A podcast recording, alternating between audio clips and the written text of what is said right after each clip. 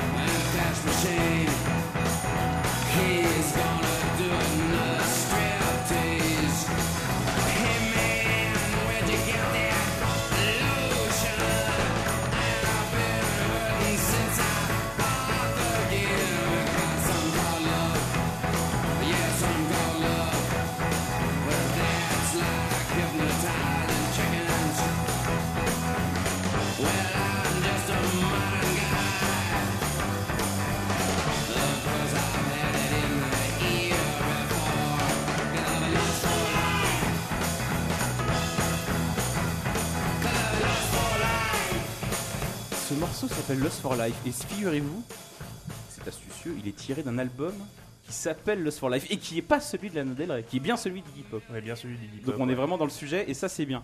Euh, Pascal, tu me disais euh, via un échange euh, de type numérique qu'on a eu précédemment à l'émission que c'était, euh, arrête-moi si je me trompe, et ça m'arrangerait que tu ne le fasses pas, ton premier morceau d'Iggy Pop, le- ton premier contact avec Iggy Pop. Ouais, c'est mon premier contact et je suis content du coup qu'on puisse commencer par des, des morceaux un peu pépites, méconnus, des trucs qui sont pas trop trop évidents, pas trop tarte à la crème, ah hein, ouais. dénicher des petits, des petits trucs pour les connaisseurs.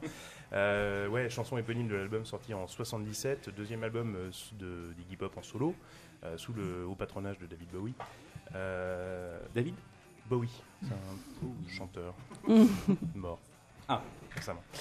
Euh, ouais, c'est vraiment un, un morceau que ça se passe un peu de commentaires quand on l'écoute, c'est euh, c'est absolument formidable. Il y a cette intro absolument géniale de, qui dure donc près d'une minute avant que, que ça, ça finisse par que, Iggy Pop décide enfin de prendre le micro. Euh, On a l'impression que il passait le, groupe jamais depuis, depuis un petit quart d'heure et il finit par, euh, par venir euh, prendre le micro et chanter ce qu'il avait en tête. C'est toute sa période où il était avec David Bowie à Berlin, où euh, David euh, Bowie, il a vraiment, euh, voilà, ça, ça pas très bien dans la vie de, Bowie, mais ça avait l'air d'aller encore moins bien dans celle de d'Iggy Pop. Il, le- prend pour, l'emmener avec lui et, le, ressusciter à peu de choses près, aussi bien artistiquement que littéralement. Et, euh, et on entend vraiment dans cette, euh, dans cette chanson euh, où on a cette, cette, cette batterie qui donne tout de suite le tempo dans une espèce de pulsion de vie qui est à la fois joyeuse mais un peu décalante aussi quand on écoute les paroles. Les entrées successives d'instruments, la batterie sautillante, la basse super élastique, le riff de guitare qui, qui arrive. On, a, voilà, on a une nonchalance rock avec l'arrivée tardive du, du chant qui, qui, qui fait plaisir, qui donne une espèce d'urgence assez, assez incroyable. Euh, je ne vois pas comment on peut démarrer aussi. C'est un des meilleurs morceaux pour démarrer un album et démarrer un podcast. Euh, et effectivement, comme tu disais, c'est euh, moi, ça doit être ma, ma grosse rencontre avec Iggy Pop. Et euh, comme beaucoup de gens de ma génération, c'est beaucoup à travers Trainspotting. hein, je- désolé. Parce, que, parce que voilà. Le 1 ou euh, oui, le 1, ouais. Le 1.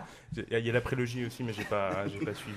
Euh, c'est un film qui sort en 96, je dois avoir 15, j'ai, j'ai à peu près 15 ans. Euh, c'est la scène d'ouverture avec, euh, avec Renton qui court dans les rues de, de Glasgow, je sais plus. Enfin, c'est une scène euh, absolument dingue où il nous fait son fameux chose life, enfin son monologue euh, avec son accent écossais à, à couper au whisky. Et, euh, et je- sur le moment, c'est une grosse claque. Et je sais pas trop euh, si je tombe de ma chaise à cause de la, à cause de la scène de film qui est vraiment brillante, à cause de la chanson, à cause de la, du, du- du- de la synergie qui se crée quand on regarde ça. Euh, et ce, qui ce que je trouve assez intéressant d'une manière plus, plus générale sur la, sur la carrière de d'Iggy Pop, c'est que c'est- un moment important parce que c'est un titre qui ressort en single à cette époque-là. Euh, il fait un clip. Euh, coupé d'images du film, où on le voit sur fond blanc en train de tortiller des fesses et de faire ses déhanchés chelous, euh, torse poil avec un pant- pantalon en cuir. Enfin, il est en train de. Je pense qu'on l'avait un peu oublié. C'est quelle année déjà euh, le- C'est 96 le film. Euh, le morceau sort en 77. Je pense qu'entre les deux, le, le- ça avait dû un petit peu s'effondrer. Ou enfin, en tout cas, ça, ça a cartonné à l'époque quand c'est sorti. Mais bon, après. Donc vraiment, le film redonne une deuxième vie à, à ce morceau. Et je le découvre à cette occasion-là. Et, c'est remis au goût du jour. Et, euh, ça. C'est là que je découvre un peu la légende de, euh, du personnage euh, Iggy Pop, le mec qui monte sa bite en concert, le, le mec un peu bizarre, super, super sec, musculeux, qui prend des poses, des poses bizarres, à faire l'andouille. Le côté un peu fric sur le retour, mais, il- porte encore bien à cette époque-là. Et, voilà, je trouve que c'est- un morceau qui est doublement intéressant parce qu'il a marqué quelque chose de très important pour, pour sa carrière au moment où l'album est sorti et il a relancé euh, 20, ans- 20 ans 20 ans ouais c'est ça 20 ans plus tard. Euh, c'est et c'est un et d'ailleurs Trainspotting par ailleurs euh, a aussi euh, Night Clubbing dans sa BO donc un film qui a fait quand même pas mal pour réhabiliter un peu Iggy Pop. Et c'est un peu c'est assez clé parce que c'est un un pattern hein, une sorte de schéma qui, qui revient assez de manière assez récurrente dans la carrière de, de Iggy Pop. C'est que euh, il est jamais aussi euh, bon que euh, il donne vraiment le meilleur de lui-même quand des gens se penchent sur lui ou l'aident à faire des choses. Euh, Bowie en 77, ou quand quelque chose arrive, Trainspotting qui va le remettre sur le vent de la scène, et on en parlera plus tard, mais euh, jusqu'à son dernier album, euh, il est jamais aussi bon que quand on vient le chercher pour lui faire faire des choses. Tout à fait, c'est vrai que c'est très juste. D'ailleurs, je reviendrai aussi moi là-dessus, si tu, si tu me l'accordes. Antonia, toi, c'est pas tout à fait ton premier contact. On en parlera après. On en parlera contact, après. oui. Mais ton premier contact, vraiment en tant que, que, que, que, que fan, entre guillemets, je Oui, sais pas. en fait, c'est mon premier contact euh, quand j'étais au lycée. Donc, j'étais très punk, j'étais euh, anarchiste. euh, et, euh, voilà, j'écoutais les, les Stooges et euh, Iggy Pop. Et euh, donc, j'écoutais ce morceau à 16 ans.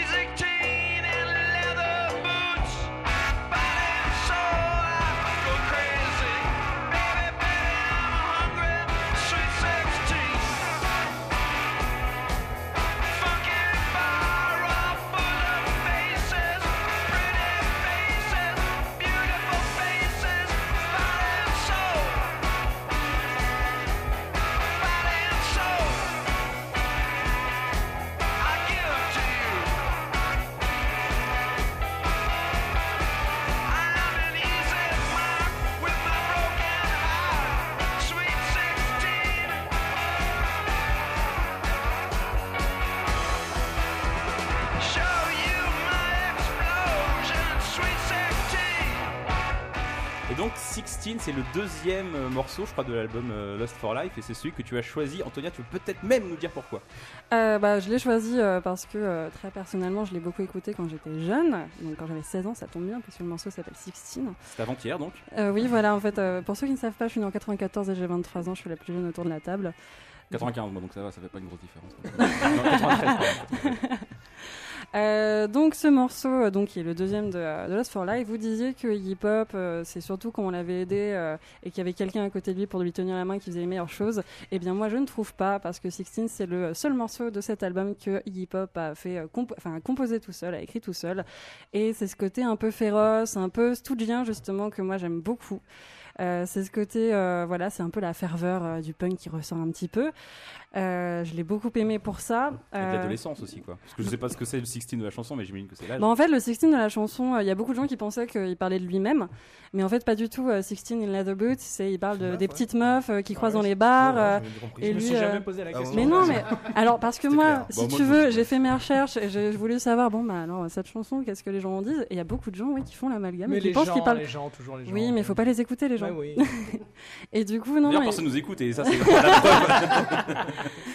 Non, mais du coup, oui, il parle bien d'une petite meuf euh, qui croiserait dans les bars, euh, lui qui est un peu, euh, voilà, qui est un peu perdu, qui est un peu, qui commence à être adulte et qui est attiré par cette ferveur adolescente que j'incarnais aussi à l'époque. Donc, concernant, bon, bah, il est sur l'album Lost for Life. Donc, Pascal, on a dit beaucoup, beaucoup de choses. Je vais être beaucoup plus rapide. Moi, j'ai juste deux, trois trivia là-dessus. Je sais qu'il était 28e dans les charts en Grande-Bretagne. C'est le deuxième meilleur score d'un album de Iggy Pop après Post Pop Depression. Donc, ça, on, on avance beaucoup dans le temps. Ah, ça bosse hein, quand même. Hein. C'était- c'était- heureusement, euh, c'était aurait dû venir là, au premier podcast. Mais ouais, mais en fait, ouais, c'est euh, bon. Bah écoutez, tant mieux. hein. Euh, et aussi, euh, en fait, l'album est sorti donc en 77, c'est bien ça? Oui, bah oui, en fait, les 40 ans. Euh, et il est sorti euh, malheureusement euh, en même temps que la mort de Elvis Presley. Et donc, euh, aux États-Unis, l'album n'a pas fait euh, de très bonnes ventes parce que Mm. justement, les gens s'étaient rués sur euh, les albums d'Elvis, plein de nostalgie, pleuraient. Donc, euh, donc voilà ce que j'avais à dire sur. 16. De toute façon, je pense qu'Iggy Pop, comme Bowie à l'époque, c'était pas quelque chose de- d'extrêmement mainstream, quoi. Enfin, Bowie, ça l'avait été, mais euh, enfin, ça avait été assez mainstream, notamment en Europe, en Angleterre. Ouais, c'est ça, ouais. Mais euh, en Amérique, jamais. Et Iggy Pop, ça a toujours été une sorte de loser incroyable. On en reviendra, on parlera des Stooges, mais c'est un mec qui avait pas dû vendre beaucoup d'albums avant ça. Mm. Même s'il arrivait, je sais pas, tu dis 28ème, ou c'est le single ou l'album. 28e, mais ouais. L'album. Je pense que c'était peut-être le moins pire score qu'il avait fait de sa vie à l'époque. Et- alors que paradoxalement, c'est quand même un mec qui a inventé, qui a, qui a inventé beaucoup de choses euh, dans, dans, dans le- la musique, euh, on va dire rock euh, de façon générale, qui a apporté beaucoup de choses, qui a été pillé un milliard de fois, qui a été repris un milliard de fois. Mm. Et euh, pour autant, ouais, c'est pas quelqu'un qui est très connu du grand public. Euh, Il y a peut-être cette image, euh, il y a l'image qu'il a lui physiquement, que- qui est devenue un peu iconique, on va dire, du mode de vie rock'n'roll. Mais je crois que sa musique est quand même pas très très connue en vérité. Alors que tu vois, Pascal nous a, nous a balancé Lost for Life, le morceau qui a été totalement repompé par les Jets sur, euh, sur euh, Are You Gonna Be euh, My Girl. Mm. Et, euh, et euh, ouais, enfin, Iggy Pop est passé derrière, alors que vraiment, c'est un mec pour moi qui est un précurseur sur plein plein de choses. Quand tu regardes son œuvre aujourd'hui, tu t'aperçois que euh, c'est une encyclopédie euh, de, de- du son électrique, en fait, ce mec. Et même au, Véritablement. et même au niveau de l'icône, euh, alors ma mère, je sais pas si c'est la, la meilleure référence en termes de. C'est moi- c'est ma référence vraiment mainstream. Il paraît que c'est une des meilleures. C'est la mienne aussi. C'est- ouais. voilà. Euh, quand j'ai vu Iggy Pop en concert, je lui en, je lui en parle. Elle m'a dit Iggy quoi Qui? Je lui ai Ouais, montré ouais, des photos. Elle m'a dit ouais, non, je vois pas. Alors que pour moi, qu'elle connaisse pas sa musique, Ouais. ça me semblait une évidence. Ouais. Mais il a une dégaine tellement chelou, tellement, euh, tellement iconique, comme tu dis, Hmm. que j'ai- j'étais un, un peu, euh, un peu surpris que Et- et- ça percute pas. Et pour le coup, ouais, tu parlais aussi, attends, je crois que c'est toi qui, qui, qui a mentionné le fait qu'il se baladait euh, à poil sur scène. Euh, gimmick repris euh, évidemment par les Red Hot Chili Peppers derrière, qui, avaient aussi, euh, qui ont aussi repris un morceau des, des, des Stooges au début de leur carrière. Euh, et, euh, et même quand tu vois Anthony Kiedis, euh, les, allez, les 15 premières années euh, de la vie du groupe, c'est le mec avec les cheveux longs, torse-poil, les muscles qui sortent, qui se déhanchent. euh, a- Super sec. et, C'est euh, vraiment le- c'est la parodie pour moi de- d'Iggy Pop, ce mec. C'est la version euh, californienne quoi de. C'est ça, voilà. Pop, quoi. voilà. Et euh, mais euh, par rapport à son à son manque de, de notoriété qui est enfin qui est, qui est relatif quand même, je pense qu'il est plus connu. Oui, bien sûr. Oui. Mais euh, que en plus il y a une sorte de, de, de micro-phénomène en, en Europe et en France en particulier où on- en fait c'est devenu une icône en France, on le connaît. Je- je- J'ai l'impression que ça vient des années 90, c'est parce qu'avant j'étais un poil jeune pour m'en rappeler, mais j'ai l'impression qu'on l'invitait genre euh, sur Canal quand j'étais gamin, j'ai l'impression de le voir un jour sur deux Alors- sur les plateaux, de machin, de trucs. Il y a une, il y a une de toute raison à ça en fait, c'est que, euh, c'est que son tourneur à Iggy Pop depuis plus de 30 ans est français. Euh, c'est lui qui l'a initié, euh, alors on en, on en reparlera sûrement après, mais c'est lui qui l'a initié à toute la chanson française et c'est lui qui l'a amené un petit peu dans des, des- des nouvelles contrées, c'est lui qui l'a poussé à chanter Mm. en français. Et il y a peut-être de ça aussi, je pense qu'il a été très exposé médiatiquement en France via ce, ce- ce- ce gars-là, j'ai plus son nom en tête, Alain, je sais plus comment. Et, euh, et c'est, je pense aussi comme ça qu'il s'est retrouvé en tête d'affiche de grands festoches, euh, notamment, euh, je vais pas dire de bêtises, mais je crois qu'il avait fait euh, la fête de l'humain il y a quelques années. Enfin, il se retrouve souvent. euh, Bah, sur il des- était sur à des Rock gros en scène l'année dernière, Voilà, il était aux The. Rock cette année. euh, non, Et, il, est là, il est tout le temps là. hein. Et, et- et alors que une fois de plus, c'est pas nécessairement euh, le mec qui a euh, le single ou le morceau le, le- le plus identifiable du monde. Quand tu demandes dans la, à n'importe qui, vas-y chante-moi un morceau d'Iggy Pop, c'est toujours un petit peu bon, bah, compliqué. Vas-y Pascal, chante-moi un morceau d'Iggy Pop. Maintenant là Non mais c'est vrai que quelque chose, ouais. oui juste sur la tu, tu parlais de Canal il y a une relation avec Canal aussi enfin effectivement Ouais. il était très très souvent euh, euh, Stéphane euh, Stéphane Saunier je crois qui était le, le programmateur de, de Mm. toute la l'éditorial musique euh, de nulle part ailleurs pendant des années et ensuite des émissions euh, dont j'ai oublié le nom qui ont, qui ont suivi et qui doit être encore en- euh, encore j'espère qu'il est plus chez Canal je sais pas euh, qui, qui avait une relation aussi et sans doute à cause du tourneur français quand il est venu euh, faire son, son concert euh, pendant la tournée pour Post Pop Depression il a évidemment il y a eu une, une- un concert privé Canal Plus avec une centaine de personnes la veille de- du concert du Grand Rex à Paris Enfin, il y a une relation euh, Mm. assez assez intime avec notamment Canal et la France Et euh, Philippe, ouais. Ouais, moi je vais dire par rapport à ce que tu disais tout à l'heure hein, que le, le- le côté transpotting l'a l'a révélé à la jeunesse. Mais par exemple, pour moi, la première fois que je me suis dit Iggy Pop, c'était Arizona Junior Dream, pardon. Mm. Et Ah du oui. coup, c'était un morceau qui a rien à voir, qui est pas du tout représentatif de ce qu'il fait, quoi. C'est Non, pas non. l'inventeur du punk, qui est du punk psychédélique. euh, mais c'est contemporain entendu. c'est Voilà. contemporain je crois c'est Oui, à peu près la 93. même c'est oui bah c'est trois Voilà, ouais, trois ans trois ans avant c'est alors peut-être que c'est ma vraie première je sais plus pour moi c'est un peu Ouais, ouais. une période floue euh, Mais des ju- odeurs justement, des, bah, des images On, on regarderait un peu, on va passer un dernier extrait après, mais juste. euh, euh, écoutez, on va passer ce dernier extrait, et puis après, on- je, je, je- je voudrais juste revenir justement sur ces années euh, charnières pour Iggy Pop. euh, troisième extrait qui est donc The Passenger.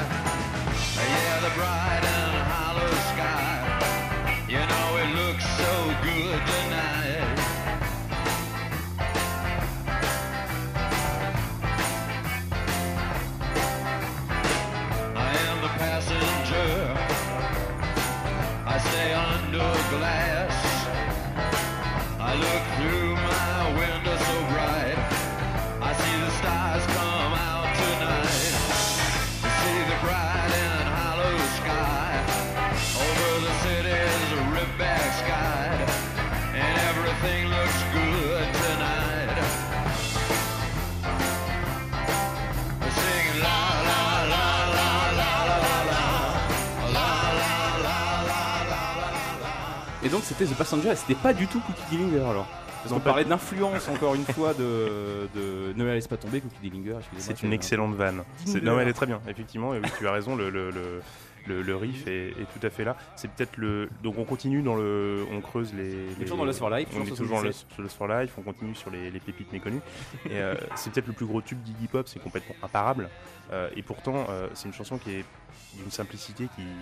enfin, on touche à la comptine d'enfant. On est, on est sur un truc qui. Euh, C'est le même riff du début jusqu'à la fin. Euh, Il n'y a pas vraiment la structure euh, couplet, refrain qu'on peut avoir habituellement.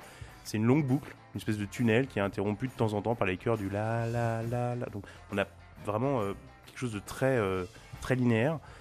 Et la magie de cette chanson, c'est que en termes d'ambiance de ce qu'elle dégage, je, suis tout de suite dans une bagnole avec lui, en train de, rouler sur la route. Et c'est ce qui est assez touchant, je pense, euh, quand on connaît un petit peu euh, euh, la vie d'Iggy Pop et sa relation avec David Bowie à l'époque. Euh, parce que, euh, donc comme j'ai dit, c'est voilà, une période où il est à Berlin avec, euh, avec Bowie, qui, qui donc l'a littéralement tiré de la merde, de ses démons, de la drogue, et, et qu'il a pris avec lui alors qu'il était, alors que voilà, euh, Iggy Pop était plus mal que Bowie. Et il a, il, pendant, sa- pendant qu'il se baladait en Europe, il, est, il était, voilà, David, David Bowie trimballait euh, Iggy Pop à- dans sa bagnole parce que je crois qu'Iggy Pop avait pas le permis, enfin ça doit être un truc comme ça. Puis il devait peut-être pas être en état de conduire de toute façon, de- pas forcément en état de conduire.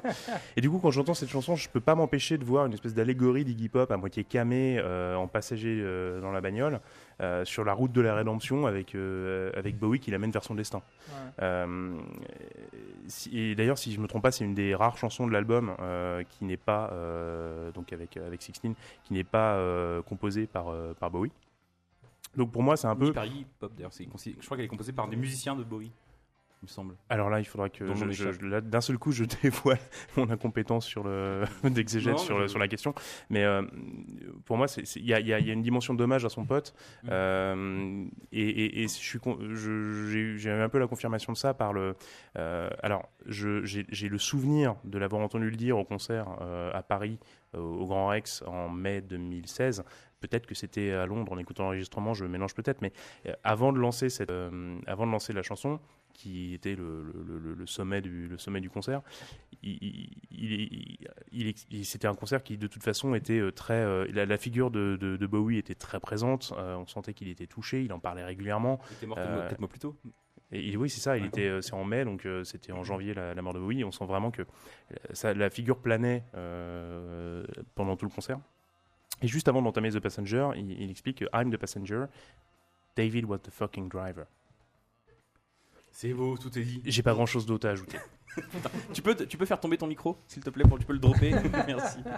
Antonia. Non, moi j'avais juste un petit truc à rajouter sur The Passenger. Il faut savoir qu'en fait, euh, Iggy Pop, euh, il a beaucoup eu, enfin, il a eu euh, comme idole euh, Jim Morrison des Doors. Et en fait, The Passenger était beaucoup inspiré d'un poème euh, de Jim Morrison qui voyait la vie moderne comme euh, un voyage dans une voiture. Voilà, c'est Oh, tout ce que je magnifique. Moi, j'apprends plein de trucs. hein. non, mais c'est vrai. Moi, ça On va est être- bien, là, ça- on est bien. Ça, va être l'instant euh, 36-15 My Life, mais pour le coup, moi, c'est euh, avec ce morceau que j'ai euh, j'ai découvert Iggy Pop. Et alors, il s'avère que je ne l'ai pas découvert euh, via la version originale qu'on vient de- qu'on vient d'entendre, mais la reprise euh, faite par euh, Michael Hutchence, qui était le chanteur d'Inexcess. Euh, un groupe que j'aimais beaucoup, beaucoup, beaucoup. Et Je suis donc- désolé. Ouais, non, non, pas du tout. Cette version est très, très bien. Moi, je vous invite à, je vous invite à y jeter une oreille. Euh, elle, elle est vraiment très intéressante. Euh, et c'est surtout qu'elle était sur la BO d'un film absolument atroce qui s'appelle Batman Forever. Mais mon cette BO, cette BO a quelques pépites assez incroyables, notamment le meilleur morceau que U2 ait jamais fait. D'ailleurs, peut-être le seul morceau que U2, euh, le seul bon morceau de U2. All Me, Thrill Me, Je crois, Kiss je crois- Me, je Kill crois que. Pipo est très content avec moi. Voilà. J'adore ce morceau. J'aime beaucoup euh, ce film pour plein de raisons, mais j'adore ce morceau. Voilà. Mais la, mais BO était très chouette. Et donc, sur cette BO, il y a. From a Rose de Nicks. Exactement. Mais Il y sur a cette BO, il y a ce morceau de, il y a Seeds, ce des morceau Flaming de Lips. Michael Hutchence, enfin de, de Iggy Pop repris par Michael Hutchence, qui n'est pas sur le seul album solo que Michael Hutchence a fait dans sa carrière. Et, euh, et voilà, moi c'est comme ça que j'ai connu Iggy Pop, et donc ça me, ça me replonge donc en 95, mes 15 ans.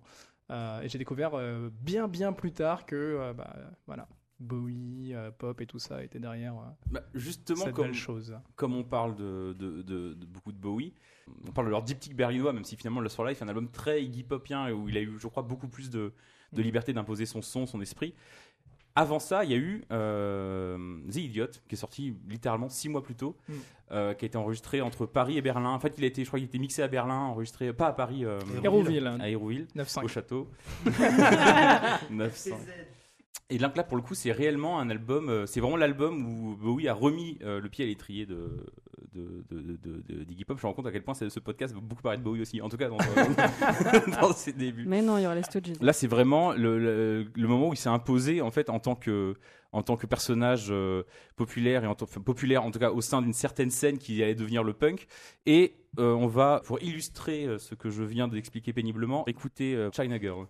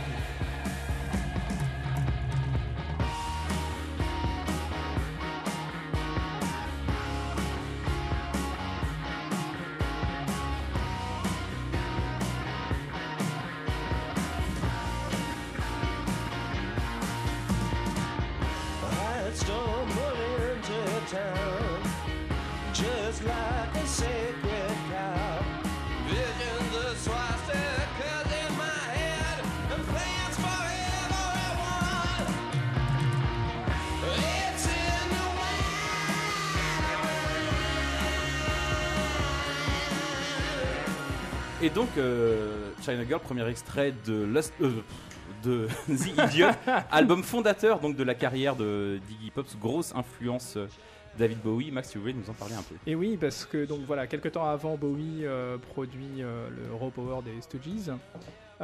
Iggy Pop était pas très très en forme. Je sais pas s'il a déjà été en forme dans sa vie, mais enfin là, ça allait vraiment pas. Et Bowie, qui tombe amoureux du personnage, je sais pas s'il est tombé amoureux littéralement, au sens propre figuré, peu importe. Euh, L'histoire euh, restera euh, secrète. Mais quoi qu'il en soit, il décide de le sortir de, son, de son enfer de drogue, d'alcool et bah, de l'emmener avec lui à Berlin. Il lui produit donc son premier album solo, The Idiot, qui est un album, comme tu disais, qui préfigure beaucoup beaucoup de choses, notamment la Cold Wave. Moi, quand j'entends, quand j'entends, alors, je vais, parler de China Girl juste après, mais euh, de façon plus générale, The Idiot, euh, c'est euh, c'est l'album que j'imagine Trent Reznor et ses petits copains auraient voulu écrire et produire. à l'époque, c'est pour moi c'est le début de la musique indus, c'est les synthés qui mélangent avec des guitares, les choses commencent à être un petit peu découpées. Il n'y avait pas tout ce qu'on a eu après technologiquement, les sampleurs, le- les ordinateurs, etc. Mais c'est déjà ce genre de son très très froid. Donc voilà. Alors pour revenir à ce, à ce morceau China Girl, donc c'est euh, Bowie, euh, Bowie qui lui écrit euh, qui lui écrit ça. Euh, pour la petite histoire, euh, malheureusement, on connaît que la version, enfin le, grand public ne connaît que la version de, de- de Bowie qui est sur Let's Dance, euh, sortie. Et quel euh, dommage. ouais, je sais pas si c'est dommage. Moi, c'est comme ça que j'ai connu ce morceau accessoirement. Je là encore comme tout le monde, j'imagine, ou, ou- ou quasiment. Euh, qui est sur Let's Dance dans une version totalement différente, euh, funky, euh, pop, etc. A priori, a priori, Bowie a fait cette version pour enflouer les caisses d'Iggy Pop. Euh, D'ailleurs, c'est même pas a priori, je pense que Oui, c'était pour lui filer, c'était pour ça. lui filer les droits. Euh, la China Girl dont parle ce morceau, euh, c'est quelque chose d'assez mystérieux. Euh, à l'époque, donc c'était en 70, 76, 16 l'enregistrement, pardon, ouais. j'allais dire 17, 76. La Chine n'existait pas encore. La, Chi- la Chine n'existait pas. C'est très mystérieux. c'est ça, Pascal. Et les girls, c'était vraiment le début. hein. C'était le tout, le dé- le tout début des meufs à l'époque. Euh, non, pas du tout. En fait, la China Girl dont, dont parle ce morceau, euh, d'après Nile Rodgers, qui a produit l'album Let's Dance d'Iggy Pop et qui est euh, responsable de l'arrangement funky qu'on connaît. euh, d'après lui, ça peut euh, à la fois parler euh, de la petite amie d'Iggy Pop de l'époque. Euh, J'ai plus son nom en tête, mais il s'avère que cette petite amie n'est pas chinoise mais vietnamienne. Euh, voilà. ok. Non mais attends, justement, ça nous amène sur une autre explication qui donne une couleur assez particulière au morceau, euh, parce que cette version est quand même comparée à celle de Bowie, elle est quand même très très glauque. Elle est très, je trouve que l'ambiance est très pesante. Euh, et donc l'explication de Nile Rodgers, c'est que le- le- à l'époque, donc New York. le- l'héroïne qui circule, qui circule beaucoup, on appelait ça la China White, si je dis pas de bêtises. Ah, je savais pas. Euh, Voilà. Tu m'apprends et euh, et, euh, les, les, les, les gens qui, qui, qui se défonçaient un petit peu dans les années 60-70 aux États-Unis disaient que l'héroïne était une drogue de garçon et la cocaïne était une drogue de fille. Euh, et d'où l'opposition euh, China, White China et Girl qui serait la cocaïne. En fait, ça serait un- une chanson qui Hmm. parle du speedball, qui est le mélange de cocaïne et d'héroïne. C'est une recette, quoi. C'est marmiton. C'est une sorte de recette, c'est le marmiton de la défonce, exactement. le marmiton de la débauche. Euh, et voilà, donc ça c'était pour la petite pour la petite anecdote sur ce morceau qui qui est quand même très très très très chouette dans cette version originale. Alors, je sais pas si c'est une autre version de l'explication ou peut-être juste des, quelques détails qui diffèrent, mais euh, pour moi, la, la China Girl, effectivement, qui était une. Ça c'est euh, l'explication de Nile Rodgers. Non, hein. non, Après, mais euh, si effectivement, que c'était une jeune femme d'origine vietnamienne qui traînait au château des Rouilles où a été Mm. enregistré. a été enregistré l'album et je crois qu'avant d'être en fait la petite amie d'Iggy Pop c'est surtout la petite amie d'un autre mec qui enregistre un album à ce moment-là qui est Jackie Gelin et c'était la petite amie de Jackie Gelin à qui Iggy Pop aurait que, que Iggy Pop lui aurait plus ou moins chouré Piqué. je sais pas si c'est pour ça qu'ils n'ont pas fini l'enregistrement de l'album euh, à Hérouville et qu'ils sont partis à Berlin mais je serais pas étonné qu'il y ait un truc un peu D'où la célèbre haine tenace entre Jackie Gelin et Iggy Pop, dont on parle la souvent. rivalité La raison pour laquelle ils n'ont pas fini l'album Hérouville, c'est que euh, Bowie était. chacun va corriger le mec qui a parlé avant ouais. C'est- cool. Voilà. vas-y vas-y. Et euh, c'est parce qu'en fait, Bowie était donc euh, complètement paranoïaque à l'époque. Il pensait qu'on essayait de le tuer. Il allait très souvent à l'hôpital pour des, pour des problèmes de- d'estomac. et du coup, au bout d'un moment, il, il- il s'est barré, en fait, simplement. Euh, il avait peur de Jackie Gelin peut-être aussi qui était parano Ça, il le euh, dit pas, ouais. Parce qu'en plus, je crois qu'il y avait une rivalité amoureuse aussi entre Iggy Pop et Bowie pour euh, la- ce qui était, celle qui était Madame Higelin à l'époque, Antonia? Euh, non, moi j'avais juste un petit truc à dire sur China Girl, c'est que euh, une des raisons pour lesquelles euh, David Bowie a aussi repris euh, China Girl, c'est parce que euh, Iggy Pop était criblé de dettes et que euh, pour les royalties, il a donc repris China Girl. Il a dit tiens, euh, je te file mon ma thune, euh, démerde-toi avec ça, mais sors de ta merde et, euh, Mm. et voilà. Je pense, ouais, je- Ce qui lui a permis d'acheter encore plus de drogue. Bref. non, mais c'est ça, c'est que c'est dans les années 80, en fait, il y avait, il y avait un double problème, c'est que Iggy Pop n'avait pas d'argent et David Bowie n'avait pas d'idée. Donc Mm. du coup, il, il- il piquait beaucoup de chansons d'Iggy, enfin il piquait des chansons d'Iggy Pop qu'il vendait ensuite sur ses albums, notamment euh, l'album euh, Tonight, c'est quasiment, enfin la moitié de l'album c'est des compositions de- d'Iggy Pop ou des co-compositions d'Iggy Pop et comme ça Iggy Pop touchait les royalties et Bowie pouvait faire des albums et, et voilà, la, la petite, euh, la petite collab euh, à l'époque. Écoutez, je crois que je vais à mon tour passer un extrait si ça vous fait rien. Parce que là, Ah. vous passez des extraits et tout, tranquille les mecs, mais moi pour l'instant, je passe zéro extrait. Donc, je voudrais passer un extrait d'un morceau du même album qui est toujours The Idiot et qui s'appelle Dum Dum Boys.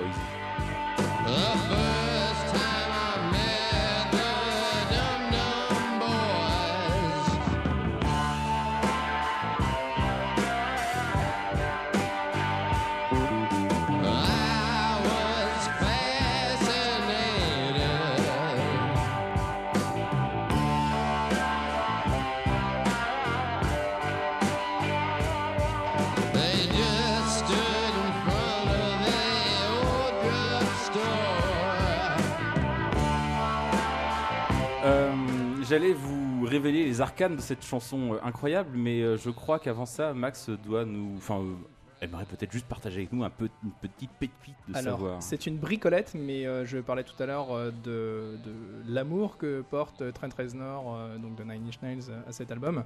Et pour la petite histoire, le son de, de boîte à rythme qui commence le morceau Night Clubbing, qui est le deuxième morceau de cet album, qui parle des, errances euh, de, Pop et euh, de Bowie euh, dans Berlin, complètement défoncé à la recherche de choses à faire la nuit. Donc la, petite intro de, boîte à rythme a été samplée par Trent Reznor sur un morceau qui s'appelle Closer sur euh, The Downward Spiral, qui est un morceau iconique absolument de euh, Nine Inch Nails. Et euh, il a samplé la petite intro, euh, il a modifié un petit peu le son, et euh, voilà, je vous, invite à écouter, à réécouter en tout cas les deux morceaux, les deux intros, euh, euh, l'une après l'autre, et vous verrez que c'est euh, assez troublant, c'est rigolo comme, comme petit clin d'œil. Voilà. D'accord, bah écoute, merci. Très bien, je voulais juste revenir sur Dum Dum Boys, euh, conclure avec ça sur la période, euh, vraiment, euh, cette période euh, berlinoise euh, d'Iggy Pop. Euh, c'est un morceau qui est co-signé Pop euh, David Bowie, mais c'est pourtant un morceau qui est extrêmement euh, personnel dans, dans la carrière d'Iggy Pop, puisque les Dum Dum Boys, ce qui se sont. Ce qu'on pourrait traduire, j'imagine, par les idiots, idiots garçons, peut-être, ou un truc comme ça. C'est pas dumb, dumb, mais j'imagine qu'il doit y avoir une sorte de jeu de mots. Ou... Voilà, après, c'est la. Je sais pas, c'est, ma vision du, truc ce sont les musiciens avec lesquels il jouait auparavant, qui s'appelaient les Stooges. Et euh, il- en fait, ils commencent en racontant ce qu'ils sont devenus. Donc, euh, la moitié sont morts, l'autre, ceux qui ont survécu ont pris leur, euh, retraite, souvent temporaire, mais ils ont pris leur retraite. Ils parlent de, Rock Ashton, Scott Ashton, qui est le batteur. Ils parlent de James, de Jim, qui est James Williamson, qui est le, guitariste. Et en fait, il fait un débrief des années Stooges dans cette chanson-là.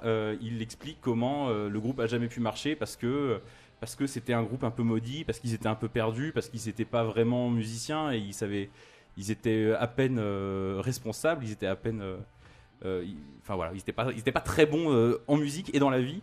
Et euh, voilà, cette chanson euh, explique un peu ça. C'est une chanson véritablement nostalgique, alors que c'est un album qu'on l'a dit qui préfigure un paquet de trucs, mais qui s'appuie vraiment. C'est, une des chansons les plus autobiographiques euh, d'Iggy Pop, qui sinon à l'époque chante soit du Bowie, ou soit ensuite il va chanter, euh, je sais pas, le rock and roll, euh, le fun, ou le- au contraire le- la drogue ou n'importe quoi. Là, il parle vraiment euh, de lui, et rien que pour ça, c'est une chanson que je trouvais intéressant, si ce n'est même important de vous passer maintenant. Je sais pas si on va passer. Non, juste, juste histoire de parler d'un groupe que j'aime beaucoup. Il y a en 2008 un groupe d'indie rock américain qui s'est formé, qui est composé que de filles et qui s'appelait Dum Dum Girls en rapport aux Dum Dum Boys de, de hip hop. Voilà. Tout s'explique. non, tu- Philippe, tu n'avais rien, à- rien à ajouter à ce Rien à sujet. ajouter, j'étais. Tu pas étais fasciné Par ta transition. Tout à fait. Euh, transition de, de qualité. Antonia, puisque tu as la parole, euh, tu vas la garder parce qu'on va parler euh, ensemble de, des, des Stooges. Ça nous paraissait important. J'ai l'impression, à toi et à moi en particulier, ça nous paraissait important de parler des Stooges. J'adore les Stooges. Parce que il y a deux grandes tendances. Il y a les fans d'Iggy Pop et il y a les fans des Stooges. Ce groupe qui a été créé quelque part à Détroit sous influence euh, des Doors avec un morceau qui ressemble énormément aux Doors et qui est sur son premier album qui s'appelle We Will Fall.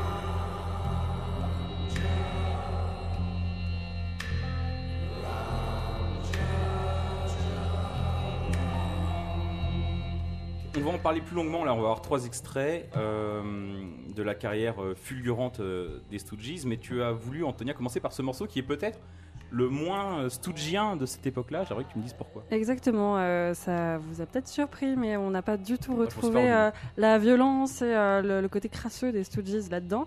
C'est fait exprès, c'est parce que ce morceau, bon déjà il dure 10 minutes. C'est, On va le remettre. Allez, on le remet. Sylvain, c'est parti. Donc 10 minutes de, euh, bah, de ça, d'un petit mantra répétitif, avec à la fin un superbe violon qui accompagne euh, ce mantra et les paroles de Iggy Pop. Euh, donc la chanson, comme tu l'as dit, elle est euh, très très axée Doors, mais il faut savoir que Iggy Pop était un grand fan des Doors. D'ailleurs c'est pour ça qu'il a commencé les Stooges, parce qu'il avait vu les Doors en live et il s'est dit putain si eux ils peuvent vous le faire, pourquoi si lui pas peut nous montrer ma bite, pourquoi pas moi mais c'était exactement ça en plus, c'était littéralement ça. Et, euh, et donc en fait, il faut savoir que le premier album des Stooges, donc sur Elektra Records, a été euh, produit à New York et a été produit par un certain John Kell euh, des Velvet Underground. Donc on sent là-dedans notamment bon, la patte des Doors, mais surtout la patte Velvet, je trouve, le côté un peu velours, euh, voilà. C'est ça, ça ressemble beaucoup à l'intro de Venus in fait, Voilà, exactement. Et d'ailleurs, en fait, dans cette chanson, il parle qu'il attend une, une femme dans une chambre d'hôtel, enfin, des trucs un peu, voilà, un peu coquins. Et apparemment, cette femme ne serait euh, personne d'autre que Nico, euh, la, la- donc la, la chanteuse des Velvet, avec qui Je pensais à Nico Augusto. moi. non, non, non, non, non, la... non, non, la, la chanteuse du Velvet avec qui euh, Iggy aurait, c'est pas, c'est pas sûr, avec qui il aurait connu ses premiers euh, émois sexuels et amoureux. Je suis sûr, elle l'a dit. Ah ouais? Ouais. Ah bon, bah c'est Ouais. sûr, c'est certain. Bravo Iggy, bien joué, parce qu'elle était sublime, hein, euh, faut dire ce qu'il y a. Il a dit qu'elle lui avait tout appris du cunilingus. Non, c'est Ah bah, vrai Une petite anecdote que je vous donne. Voilà. Ah, Il me l'a dit en tout cas. Ah, ces petits jeunes du Michigan, franchement, euh, bah d'ailleurs, le Michigan, c'est là où euh, Iggy Pop a grandi. euh, parce que je voulais un peu vous parler d'avant, avant les Stooges, qu'est-ce qu'il faisait Iggy? Iggy, avant les Stooges, il vivait dans la caravane de ses parents, une pauvre caravane jaune, et il jouait de la batterie. Voilà, avant, il était batteur, il n'était pas chanteur. Et au lycée, il faisait partie d'un groupe qui s'appelait Iguanaz. C'est marrant, c'est de là devient, devient le nom Iggy. Ah, mais- Non, Pascal, de le cerveau de Pascal vient d'exploser. Je viens d'avoir mon cerveau complètement éclaté par cette non, tu savais révélation. pas, tu te fiches de moi? Non, je savais pas. D'accord, bah voilà, maintenant tu le sais, il faisait partie d'un groupe qui s'appelle les Iguanas au lycée, et en fait il jouait de la batterie. Et un jour il a dit, parce que c'est quelqu'un qui aime beaucoup se mettre en scène, un jour il a dit qu'il en avait marre de voir des culs, et c'est pour ça qu'il est devenu chanteur. Mais avant ça, euh, dans les Iguanas, il en avait tellement marre de voir des culs qu'un jour il jouait de la batterie, il a dit, bon bah moi j'en ai marre, je veux être sur une estrade. Sauf que l'estrade elle a pas fait euh, genre 10 cm, il était sur une estrade durant un concert de 4 mètres de haut, et il y a une photo qui existe qui est magnifique, où tu vois Iggy Pop derrière sa batterie sur une estrade de 4 mètres avec tous les autres qui font la gueule parce que bah, l'autre il était au-dessus et euh, il voulait avoir son moment de gloire. Je voulais vraiment raconter cette anecdote et je suis très contente. Après, en général, quand on essaie de devenir chanteur de groupe de rock, c'est pour voir des culs. hein. oui, c'est ça. Mais pas les mêmes. Enfin, Peut-être pas les mêmes, mais ça reste quand même un motif. Ah mais c'est Guy, il est euh, plein de contradictions. Et euh, si je dis pas de bêtises, à l'époque, il- pour, pour bosser, il, pour vivre, au contraire, il bossait dans une, un- chez un disquaire à Ann Arbor, donc près de, de Detroit, Mhm. euh, où il a rencontré euh, les frères Ashton, qui étaient deux mecs qui branlaient rien, qui étaient Ah, devant, et qui faisaient partie d'un groupe plus ou moins, je crois, de blues. C'est des mecs qui aimaient pas tellement le rock. Iggy Pop lui-même n'était pas forcément un fan de rock, je crois qu'il était fan de l'énergie du concert, de, Il aimait beaucoup le blues surtout et en fait euh, c'était après avoir vu un concert de blues en ayant vu- en s'étant entretenu avec un batteur dont j'ai totalement oublié le nom, je suis désolée, qui s'est dit il faut que je réinvente le blues. Il voulait pas inventer quelque chose, il voulait réinventer le blues parce qu'il adorait cette musique et euh, c'est pour ça qu'il a décidé après de faire les Psychedelic Stooges et les Stooges. Tout à fait. Qu'il était parti un, il est parti un an, genre à Chic. En fait, il, il- il faisait première partie, le première partie pour tous les groupes américains qui passaient à l'époque euh, euh, à Ann Arbor ou à Détroit. Il est parti en stage entre guillemets. euh, il avait frappé à la porte d'un célèbre batteur, effectivement, dont le nom m'échappe parce que j'y connais rien. Euh, à Chicago, il a passé six mois, un an là-bas, et il est revenu pénétré de l'idée qu'il fallait faire une sorte de truc complètement tripal, du sorte de jazz, du, du post-rock avant l'heure en fait, tu vois. Un peu. Et, euh, il voulait- et c'est là qu'il a recontacté les frères Ashton. Et ils ont dit on va monter un groupe euh, et on va réinventer la musique. Et donc, il y a Avec pas euh, mal leur de- ami Dave Alexander qui était à la basse. euh, qui était à la, qui était à la basse, effectivement.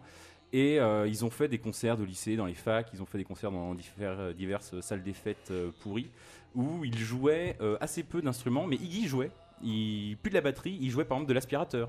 Ou alors il tapait, il tapait sur des grosses plaques de métal. Enfin, ils étaient vraiment dans une approche Sur des bambous d'agré. Non non, c'est Ok, c'est non, le numéro pour 2, savoir. donc l'histoire n'a pas retenu Ah oui, le- du coup, oui. le truc. Euh, et en fait, l'approche rock en elle-même les faisait un peu chier. C'est pas forcément ce qu'ils avaient envie de faire, mais ça leur a suffi pour traîner un peu sur cette scène de Chicago, de se faire repérer. Euh, C'était un peu. euh, Il y a un autre groupe qui à l'époque était assez connu. Euh, qui s'appelait les MC5, qui a été euh, repéré par Elektra, qui était le label des Doors, et qui a dit euh, au MC5, on vous prend, euh, j'ai envie d'embellir l'histoire en disant que le MC5 a dit, ok, mais à condition que vous preniez aussi le MC5 Stooges, je suis pas sûr de ça, mais on va le dire quand même. D'ailleurs, les MC5 étaient payés beaucoup plus que les Stooges sur le. Oui, oui, oui, c'était eux les, les, les stars. ouais. Et, et du coup, ils se sont retrouvés, les Stooges, en studio à devoir enregistrer un album de rock alors qu'au au final, déjà, ils savaient à peine jouer de la musique, mais en plus, le rock, ça les intéressait pas spécialement. Et d'où ce premier album qui ne ressemble pas à grand chose de l'époque, même si tu as John Cale à la production, même si euh, sur We Will Fall on sent un peu les Doors, tout ça, au final, il n'y a pas grand chose qui ressemble véritablement. On est en 69. On est euh, un an ou deux après euh, le Flower Power, tout ça, et on est déjà dans un truc, une approche qui est complètement euh, au-delà de ça. quoi. Et la légende dit que la moitié de l'album a été écrit la veille de l'enregistrement. Tout à fait. Pour appuyer tes propos. Ouais, c'est toujours la même légende, ça, hein, par contre. hein. Mais J'aime bien les légendes. Non, mais toujours été ouais, écrit ouais, en mais- trois jours avant le Mais truc. c'est ça qui est beau, c'est ça le rock. Enfin, sauf que là, ça s'entend un peu quand même. hein. Oui, c'est vrai. Bah, le premier album, alors je sais pas ce que t'en penses Antonia, moi je sais que le premier album des Stooges pour moi c'est vraiment le plus mineur sans, sans compter les albums récents des Alors moi, pas du Ah tout. oui, Ah, pour moi, c'est le majeur. C'est là où il y a tout. D'accord. Bah, on, on réécoutera un extrait parce qu'il y a vraiment un morceau qui est l'hymne des, des, des Stooges qui s'appelle I Wanna Be Your Dog, mais qui est bien plus tard. Donc on en reparlera à la toute fin du podcast parce que vous allez voir, c'est c'est fait assez, de manière assez astucieuse. Euh, c'est un album qui a pas marché, euh, Non, du tout. le premier album qui s'appelait The Stooges tout court, je Mhm. crois. Ouais. Échec euh, commercial et, critique. hein, euh. Et, euh, et le deuxième a quand même été mis en route parce que pourquoi pas à l'époque il y avait de l'argent. Et euh, ils ont fait un deuxième album qui s'appelait Funhouse et qui pour moi est non seulement le meilleur des Stooges, mais pour moi est peut-être un des plus grands albums de rock qui est jamais sorti, qui est complètement incroyable, qui reprend toutes ces idées-là, qui les a digérées et on sent qu'ils ont accepté de faire du rock et de creuser ce sillon qu'ils ont un peu emprunté par accident et qui donne des chansons fabuleuses comme celle qui ouvre, je crois, l'album qui s'appelle Down on the Street.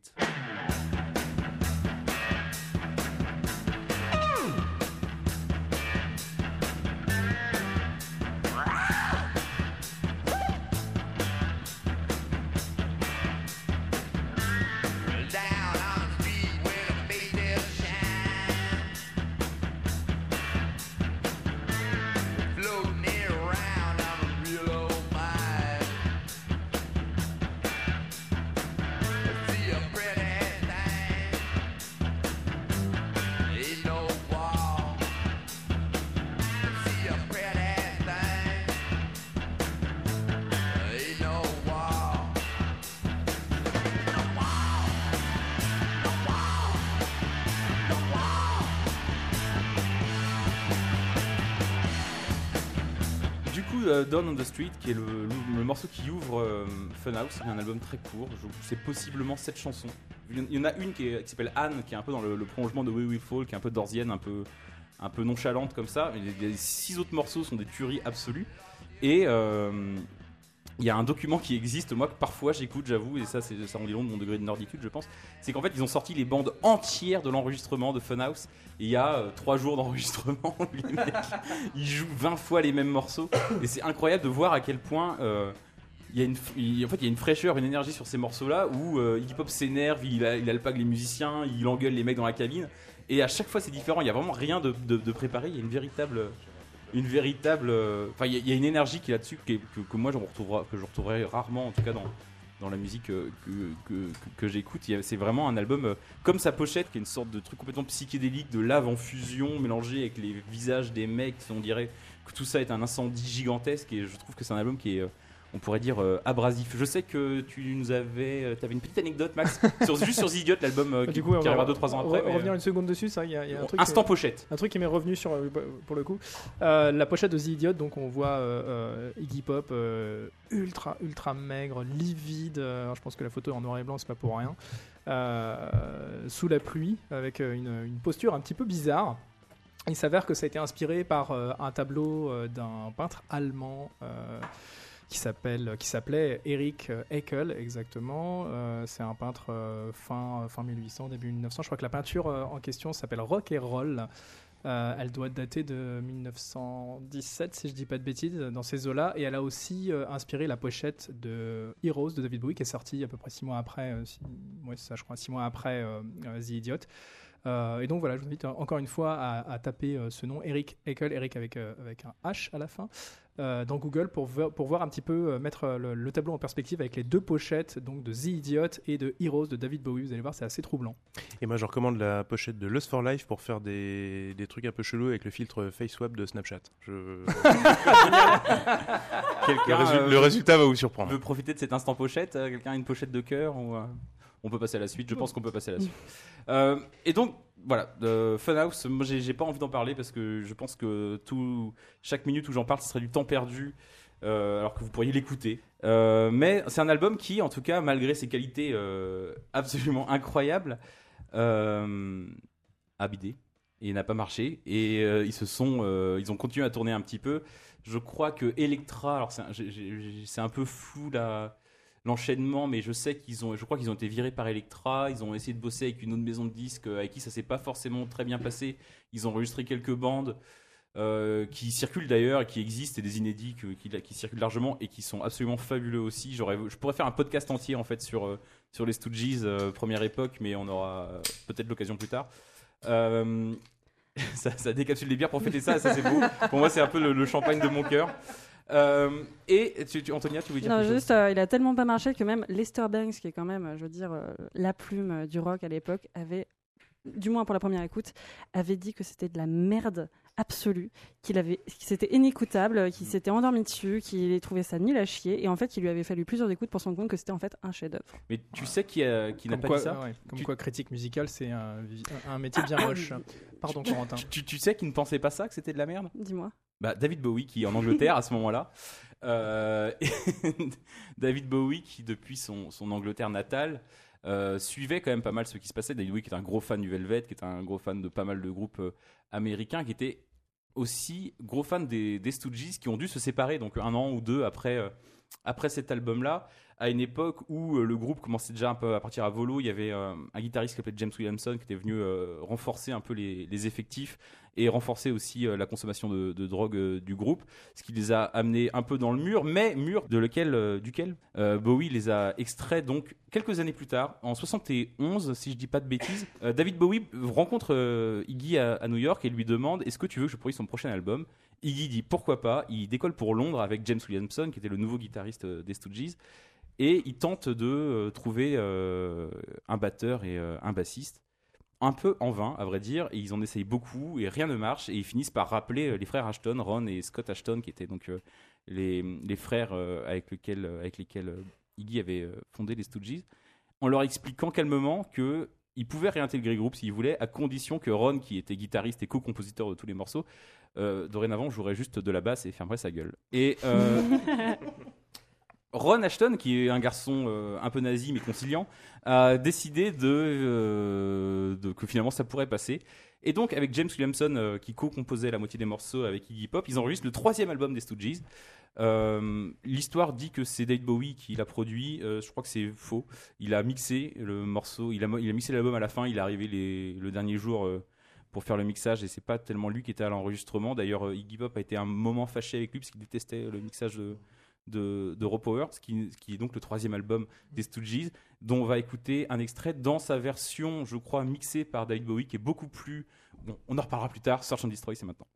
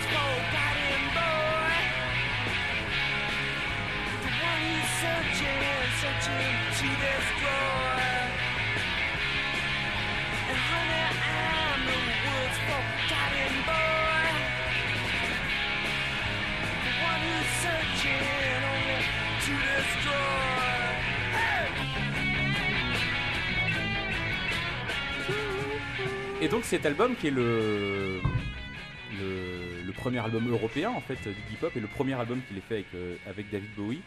Euh, Raw Power a euh, sa maison de disques de l'époque et surtout son, le management euh, de l'époque de Bowie a dit il faut qu'on le pousse, il faut que ça soit un succès incroyable, il faut que ça cartonne et ils ont organisé un concert, alors je sais pas, on discutait en rotaine avec Antonia, je sais plus si c'est un concert de lancement pour l'album, c'est un concert de promotion en tout cas, enfin dans le cadre de la promotion de, de- des Stooges, ils étaient montés sur scène à Londres pour leur unique concert anglais avant les années 2000 ou 2010. Et Antonia, tu voulais nous dire quelque chose à ce sujet Oui, euh, je voulais dire qu'en fait, euh, ils sont euh, montés sur scène hyper tard. Et je sais plus exactement c'était dans quelle salle. Et euh, en fait, euh, à ce- moment-là, il n'y avait plus beaucoup de bus. euh, donc en fait, les seuls gens qui étaient restés sur place, c'était un peu par dépit, où il n'y avait que des SDF ou que des gens qui étaient surdrogués ou qui avaient beaucoup trop bu. Cohérent avec les gens qui étaient sur scène. Mais oui, voilà. Et en fait, eux, ils sont arrivés, ils se sont dit, bon, bah, foutu pour foutu, autant donner le live de notre vie. euh, enfin, peut-être pas, mais euh, ils ont donné un sacré live. Et était sur place, donc Nick Ken, qui est aussi un critique anglais, qui a sorti un très bon bouquin que je vous conseille très fort, dont j'ai, je viens d'oublier le nom, d'ailleurs, si quelqu'un l'a sur le bout de la langue. Non, mais c'est bien, c'est cohérent avec le, du podcast. Mais. Euh, mais bon, si vous cherchez Nick Ken, vous le verrez très bien. Et, euh, et juste ce concert, apparemment, Dark était Stuff, c'est pas ça? Non, c'est euh, euh, Sympathy for the Devil, je crois, ou un truc comme ça. les euh, 70s au cœur de l'enfer ou un truc dans ce style. Euh, et donc euh, voilà, le concert était dingue, mais bon, il n'y avait pas grand monde pour le regarder vu que tout le monde était un peu en train de dormir. Et d'ailleurs, cet album n'a pas beaucoup, beaucoup plus marché. Euh, Il y a encore eu des, des propositions, des tentatives de faire un quatrième album, mais il y a un moment donné où il a bien fallu se rendre à l'évidence. Les mecs étaient cramés, Iggy Pop était euh, ruiné et complètement héroïnomane, et le groupe s'est de lui-même en 74 s'aborder après un concert dont j'aurais voulu vous passer un extrait, mais c'est physiquement, enfin c'est techniquement impossible. Le concert existe, il s'appelle Metallic KO en disque. Euh, c'est un concert étonnant mais de qualité extrêmement médiocre, alors qu'ici on a vraiment une exigence d'avoir un son de qualité, donc euh, je m'interdis évidemment ce genre de... Tout à fait. Et Metallic Chaos, un- le concert est dégueulasse, mais euh, le l'enregistrement est historiquement intéressant. C'est le dernier, dernier, dernier concert des Stooges euh, originaux, euh, formation 60-70. Euh, c'est le fameux qui est devenu mythique parce que Iggy Pop commence à insulter la foule qui était constituée de une- quelques centaines de bikers et, du coup qui ont riposté comme ils savent bien le faire j'imagine en jetant des canettes de bière qu'on entend littéralement s'écraser sur scène or qu'ils sont en train de jouer derrière.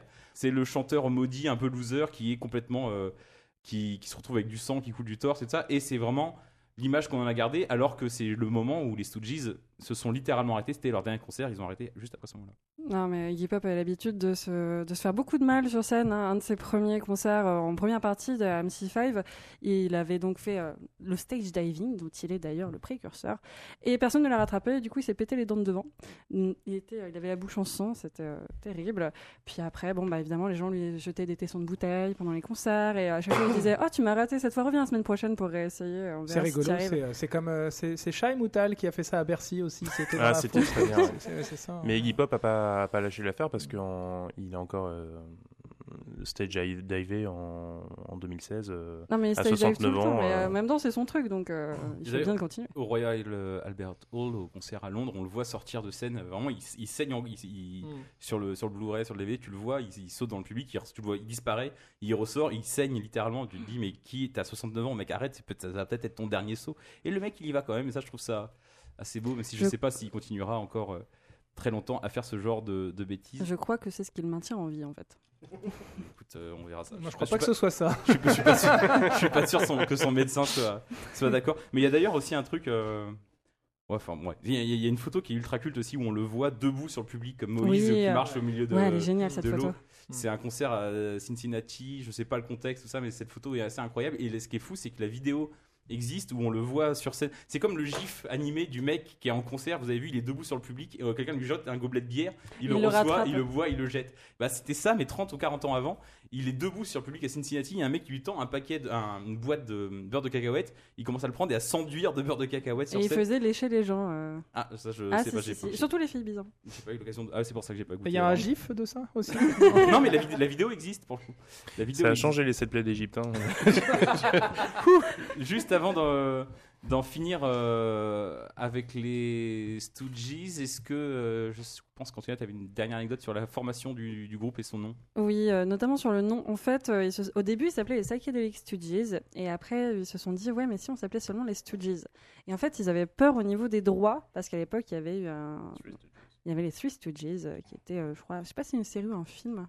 C'était une série, C'était des série. films. C'est une euh, série. Non, mais c'était c'était Énorme des- ouais. C'était et en fait, ils avaient c'était très les inconnus de, de Ouais, l'époque. quoi. Voilà, et en fait, ils avaient très peur qu'on leur tombe dessus à cause de ça. Et donc, en fait, euh, je crois que c'est un des frères Ashton qui a appelé euh, l'un des Stooges.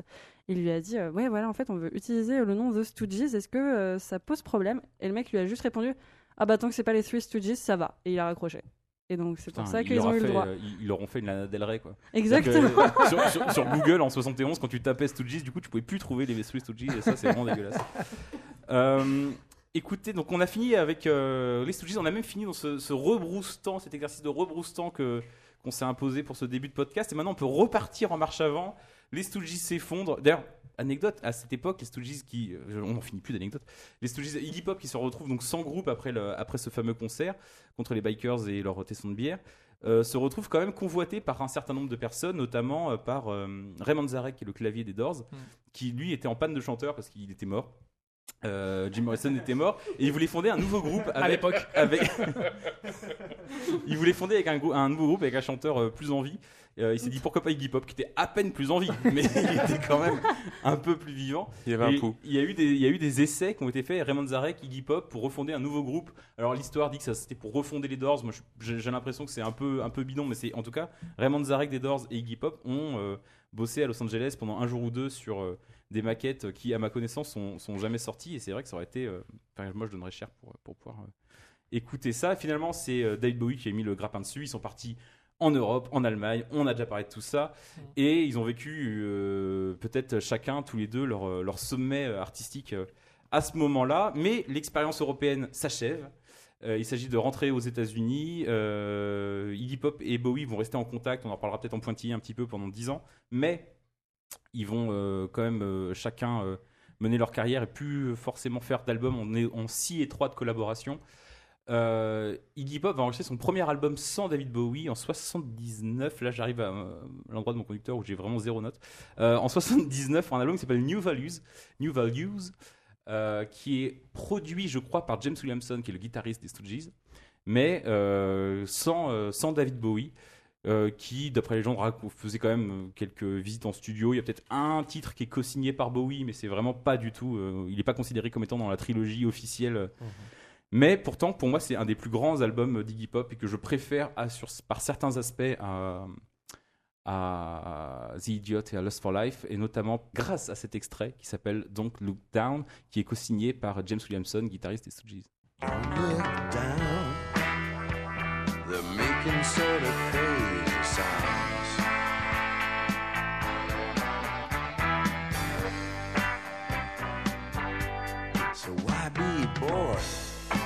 Scared you? And why stay there? It's no piece of cake. When I hear that crazy sound,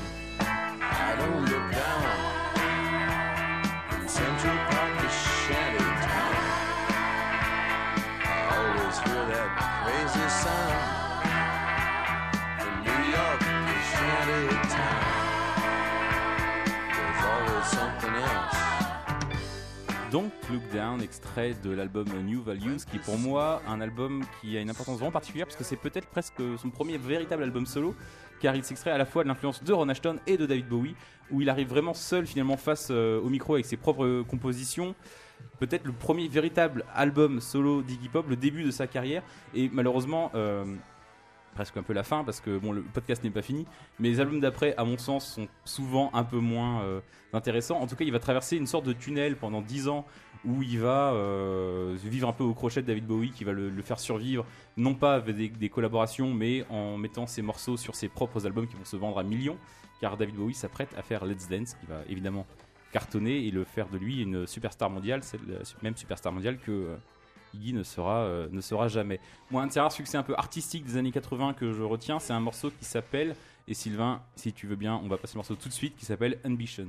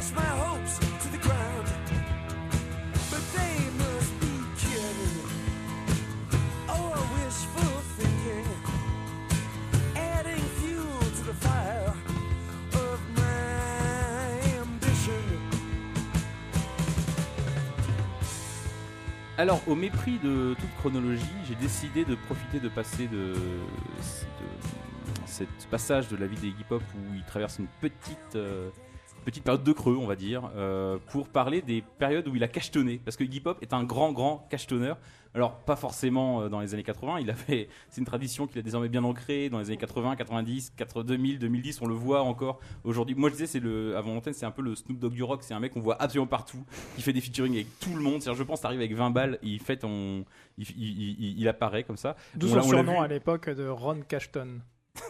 non, mais elle est bonne. Non, elle est pas, elle est, elle est bonne malgré tout. Euh, elle est pas évidente, mais elle est bonne. Euh, on l'a vu dans plein de publicités récemment, dans Le Bon Coin ou n'importe quoi, mais surtout dans des euh, collaborations euh, musicales plus ou moins inspirées. Parfois, elles le sont plus que moins, et c'est celle dont va nous parler Pascal avec euh, Aïcha. Aisha. We've only just met. And I think you ought to know. I'm a murderer. Baby's blood. Donc, euh, donc c'est une collaboration avec Dustin Vegas qui date, je crois, attends, je te dis ça de tête, Pascal, De je crois tête, que c'est 1999 par là. 19, ouais, tout à fait, ouais. Donc il, euh, il intervient sur l'album euh, The Continuous Sessions de, de Death in Vegas, excellent album que je vous recommande. C'est un groupe de d'électro-rock euh, psychédélique euh, qui faisait pas mal de trucs au début des années 2000. Très très chouette. Et effectivement, au milieu de l'album, il y a une track avec euh, Iggy Pop. Et c'est un featuring un peu chelou. Le groupe est chelou. On est sur des morceaux de 6 minutes systématiquement, avec des trucs. C'est très hypnotique, c'est très lancinant. Et il vient faire un featuring où il chante pas. Il vient juste parler, il slam avant l'heure, je sais pas. Et en plus, il nous explique que. euh, Enfin, c'est quand même un des, feat- un des meilleurs featuring du malaise que je connaisse, parce qu'il arrive en expliquant Aïcha, on se connaît pas, on vient de se rencontrer, je suis un meurtrier. C'est- vraie, hein. Alors, c'est c'est peut-être plus sincère que 90% des bio Tinder qui, qui, qui courent, euh, qui courent en ce moment. Ça veut pas forcément dire que ça en fait une plus belle histoire. Hein Et d'ailleurs, euh, ça se passe, attention, spoiler alert, trigger warning, ça tourne mal. Explication avec un deuxième extrait.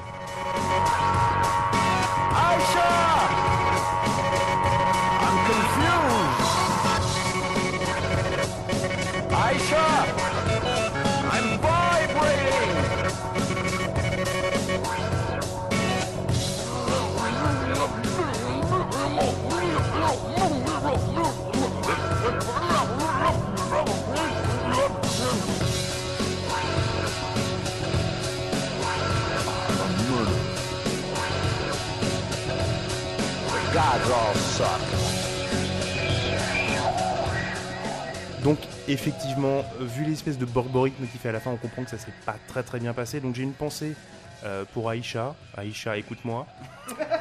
Euh, c'est une meuf qui a vraiment pas de bol. Euh, déjà, elle a rencontré Raled, qui clairement était un peu relou. Elle l'a ghost- elle l'a ghosté, il en a fait une chanson. Bon. Là, elle rencontre Iggy Pop et ça se termine dans les bois. dans ce- enfin, c'est- assez moche comme histoire. Euh, au-delà de ça, euh, au-delà de ce featuring un peu malsain, euh, moi j'avais, j'écoutais pas forcément. Voilà, je connaissais Iggy Pop d'avant, je connaissais ce qu'il avait pu faire autrefois. J'écoutais pas du tout son actu du moment. Effectivement, il apparaissait dans les pubs, etc. Donc ce featuring dans un groupe un peu à la mode, un peu niche. Ok, ça sentait un peu le truc marketing, euh, surtout en faisant un truc euh, un peu un peu chelou, malsain. Et en même temps, je trouve que c'est assez. euh, je me disais, voilà, c'est là pour euh, nourrir sa nature de fric et euh, on, revient à ce, clip chelou de, de, de, de, de Lust for Life et Trainspotting où voilà, le, le mec veut passer pour une espèce de, de, de, mec bizarre. Mais en même temps, il aurait pu faire des choses beaucoup plus outrancières. Il aurait pu, à l'époque, on a Marilyn Manson qui, qui est en roue libre et qui fait quand même des trucs intéressants encore musicalement. Plus ou moins, je vois Max qui lève les yeux au ciel. mais voilà, on est dans une espèce de, de- de période où, au niveau rock, quand on veut être un petit peu euh, in your face, on, lâche les chevaux, on fait n'importe quoi. Et lui, il débarque sur euh, ce groupe anglais, euh, un peu niche, on ne l'attend pas, il chante pas, il, est, il raconte un truc chelou, mais en même temps, ça reste à la fois anecdotique et très personnel. On est sur. euh, et c'est surtout, ça fonctionne super bien. Quand on écoute la chanson en entier, euh, ça participe du côté hypnotique de, de l'histoire. Et j'ai l'impression que c'est typiquement le genre de collaboration featuring euh, dont peut-être qu'à l'époque il tirait dans tous les sens, mais celle-là, Toujours. Tout- voilà, mais celle-là a euh, au moins euh, une, euh, une aspérité qui fonctionne avec euh, ce qu'on imagine d'Iggy Pop et, de, et, qui, et qui surtout est, fonctionne avec le, le- le son un peu, un peu crade et, chelou de Destin Vegas. Je suis perdu là-dessus. Ah oui, d'accord. parce que Je pensais que t'étais encore sur Khaled, je comprenais pas. C'est le troisième podcast d'ailleurs, je crois, non? Ça serait, C'est ça. ça serait incroyable.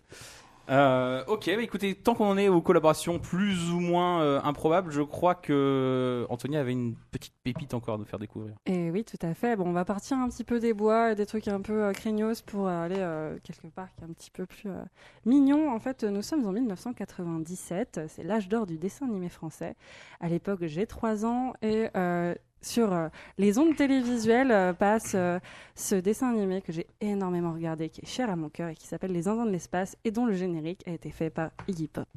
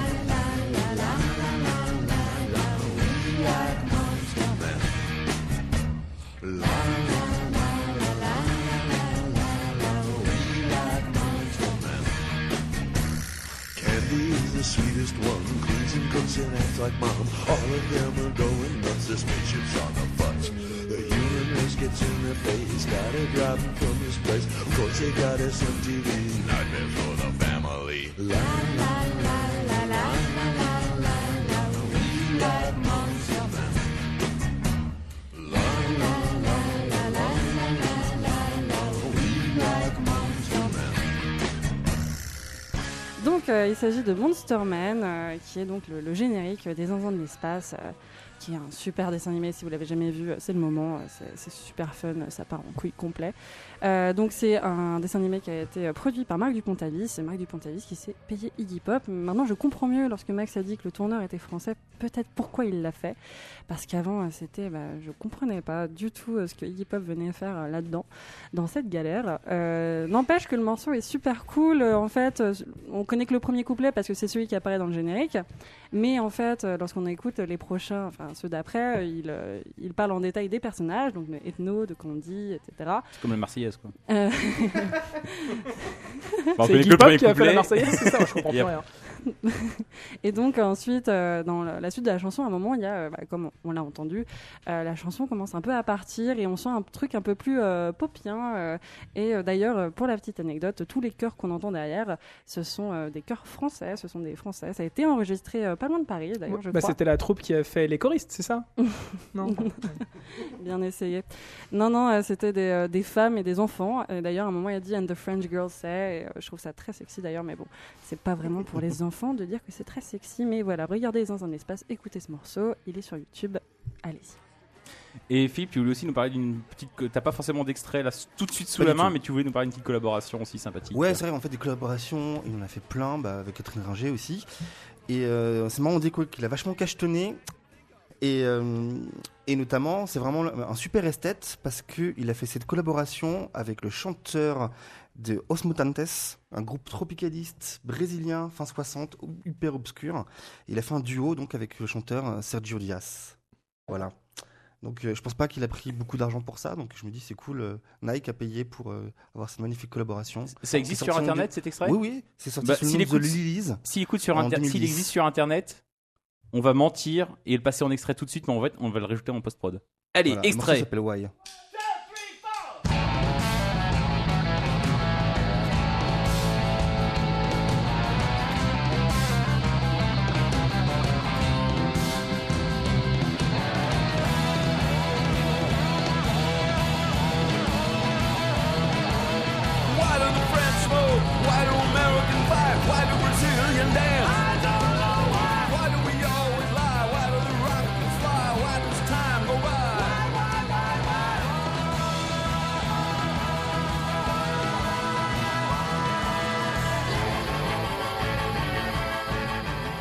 un mensonge, bien sûr, mais euh, vous, vous- vous venez de l'entendre et pas nous. Donc on va, on va faire croire que c'était super et c'était vraiment super. Franchement. euh, Incroyable. Waouh. C'est ce qu'il a fait de mieux de toute façon. Tant qu'on en est, euh, tant qu'on en est là, Philippe, est-ce que tu, parce que donc voilà, petite transition, je vais transitionner, Enfin, pas tout de suite là maintenant, mais je vais faire une petite transition sur donc euh, notre ami Iggy Pop qui a un peu galéré pendant ces années-là, c'est vrai, mais qui a connu à l'orée des années 90 une certain un, re- un regain d'orgueil et une volonté de commencer à enregistrer à nouveau ses propres morceaux. Je crois même qu'il a commencé à jouer de la guitare, mais tu peux mieux en parler que moi, avec ses albums du début des années 90. Et je crois que tu voulais nous parler notamment de American. Voilà, alors en fait, c'est le fruit d'une réflexion vachement intense. C'est-à-dire qu'au début, je pensais qu'il allait faire un texte un peu comique sur Iggy Pop. Du coup, je me suis interrogé, je me suis dit, Iggy, qu'est-ce qu'Iggy Pop? Alors du coup, je voulais commencer par euh, Iggy, il s'appelait Iggy. Mais du coup, voilà, c'était un peu nul. Et surtout, je voyais pas tellement le rapport entre Michel Berger, Fabienne Thibault, Céline Dion et Iggy Pop. Ah bah si, ah bah si, bah oui, bah oui, bah oui. Voilà. tu vois, je l'ai pas vu. Donc je me suis dit, voilà, ça reflète pas forcément l'animal. Et là, déclic. Iggy Pop, c'est un animal. Et comme animal, c'est l'iguane. Du coup, je, me- je creuse encore plus. Je suis vachement sérieux. Je regarde la définition de l'iguane. Et là, il y a une phrase qui me, qui me frappe. C'est les iguanes passent une très grande majorité de leur temps inactif perchés sur une branche d'arbre. Une étude a ainsi révélé qu'un iguane consacrait 3% de son temps à la reproduction, 1% à la recherche de la nourriture et qu'il demeurait inactif 96% du temps. Et du coup, je me dis, il y a un truc qui cloche, parce que donc Iggy Pop, il n'a pas une, une immense disco- discographie, notamment par rapport à Neil Young ou Zappa, où ils font deux albums par an tout le temps. Il est maigre, donc il mange pas beaucoup, ça c'est vrai. Par contre, 3% de son temps à la reproduction, ça j'y crois pas en C'est- fait. J'allais Voilà. Mm. t'en parler justement. Et du coup, je me rappelle ce concert que j'ai vu en 93 de lui, où il montre euh, son gag, donc. Et je me dis, voilà, en fait, Iggy Pop, c'est la bite avec un L majuscule et un B en gras, en fait. Et a une année, donc justement, où il, le- il le prouve vraiment, c'est en 93, avec l'album American César. Voilà. Pour resituer, juste avant, il y a l'album d'avant qui s'appelle Brick by Brick. Il est pas forcément mauvais, il y a Slash à la guitare, voilà. Mais c'est pas ultra inspiré, quoi. C'est euh, c'est plan-plan, c'est un, un beau euh, succès critique, mais pas du tout, du tout un succès commercial. Donc euh, voilà, brick by brick ne casse pas des briques. Oula, oula, Voilà. où je l'ai vu Ouais. venir. ça. Oh, non, non, non, je me rappelle de quelqu'un qui avait dit quand c'est trop obvious, il faut pas faire la vanne. Je crois Eh ouais. qu'il est à, à ma gauche aujourd'hui. pas écouté. Pipo. Ah, c'est le mec sur Brick, c'est ça Mm. Alors, Ok, oui. Voilà. Et c'est là qu'on retombe sur Khaled en fait. Tu saisis le truc Et alors, du coup, quand trois ans plus tard, il sort en 93 donc euh. American César, c'est comme une bonne bifle qu'on se prend dans la gueule. Voilà, c'est le retour du sexe. Donc, ce, ce, ce disque, il est très très généreux. Il y a 17 titres avec, dans des styles assez variés. Pour l'anecdote, en fait, il l'a composé principalement à la guitare sèche dans les moments du tournage de Cry Baby, un film de Johnny Waters, qui est, de John Waters, pardon, qui est, dans mes souvenirs, extraordinaire. Et voilà. Et il y a euh, le plus gros tube sur ce disque, dans mes souvenirs, c'est Louis Louis, qu'on n'écoutera pas. On n'écoutera pas non plus euh, les, les morceaux euh, punk qui sont pourtant vraiment bien. Parce que ce disque, pour moi, il est important dans le sens où c'est le retour de la prise de risque d'Iggy Pop. C'est-à-dire que là, on retrouve euh, des morceaux vachement plus sombres, vachement plus conceptuels, assez longs. Et voilà, donc là, on va écouter un premier extrait qui s'appelle Eight. An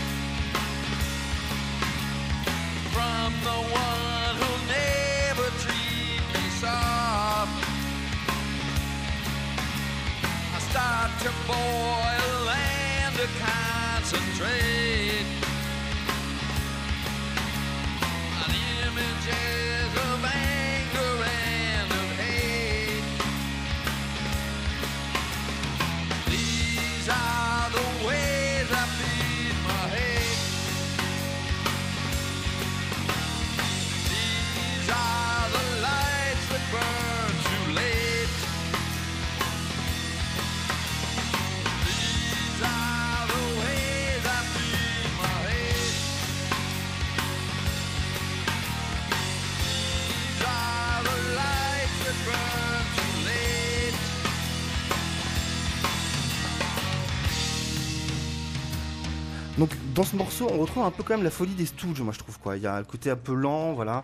Et euh, donc c'est pour ça que j'aime beaucoup ce disque.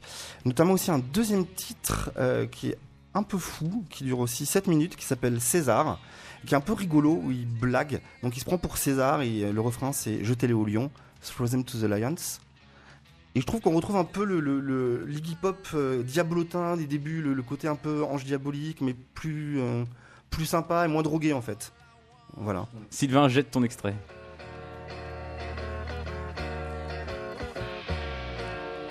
People of America.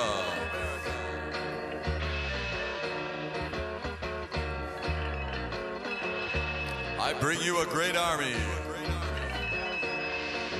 to preserve peace in our empire. Throw them to the lions. Darling, let us go to the banquet hall. There will be a great feast tonight.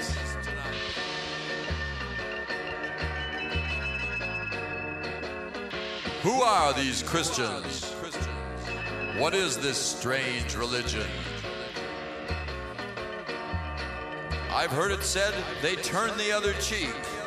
Ha ha ha ha!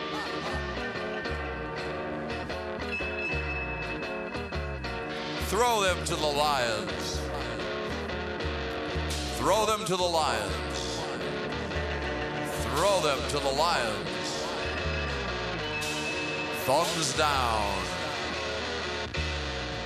Euh, si tu me permets de t'interrompre, euh, Philippe, euh, juste par rapport à cet extrait-là, je, crois avoir lu ça récemment.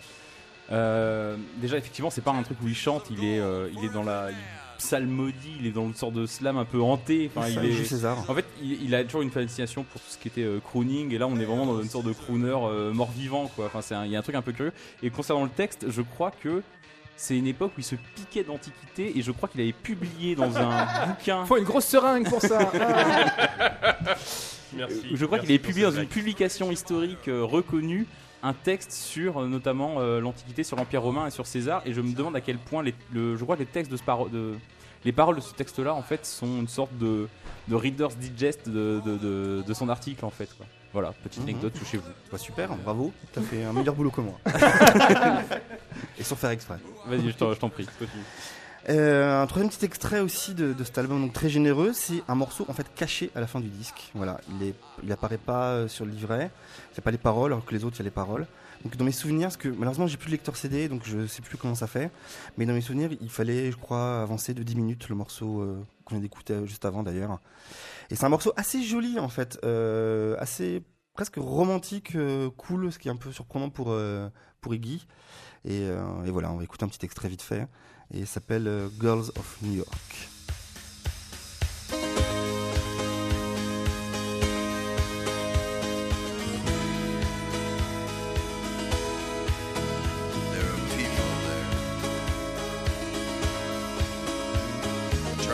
So hard to find a face. There's a little store on 9th Street that does a complete transvestite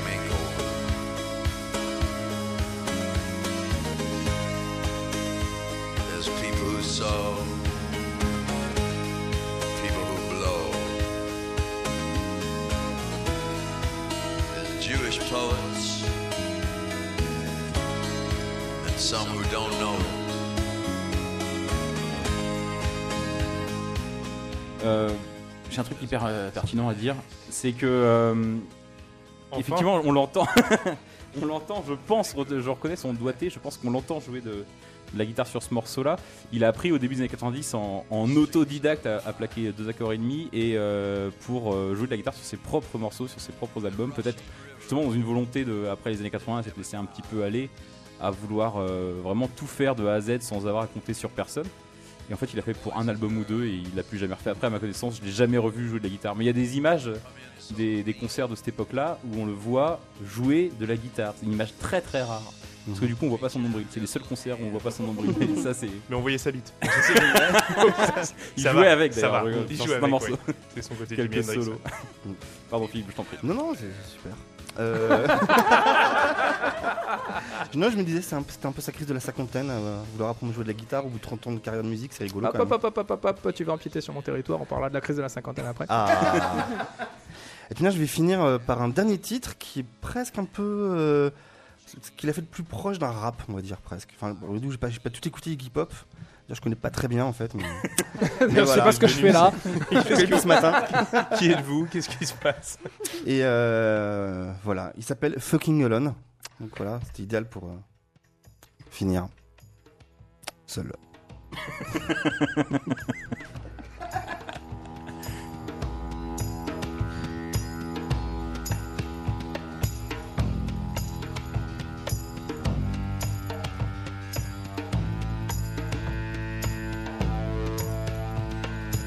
Fast young girl wants to go. Body's red, mouth is whole. Got the worst in the world, but this won't be hassle free. Lovers kiss in the heat. Body crush, basement suite. Mind my eyes behind my hair. Hide my face and look nowhere. Change the dresses, ditch that guy. Don't pick up when he calls. Run away every day. Coffee beans and hideaways. They want these, they want those. First my nose, then my toes. Presidents and super freaks. Lighted dogs and love boutiques. Waking up. Neighborhood slouching stuff. Drifters too in a flow. Nowhere they got to go. Stay her girl with a dog. Dressing cool, not too new. I wanna talk, I wanna know what she feels and what she knows. I'm so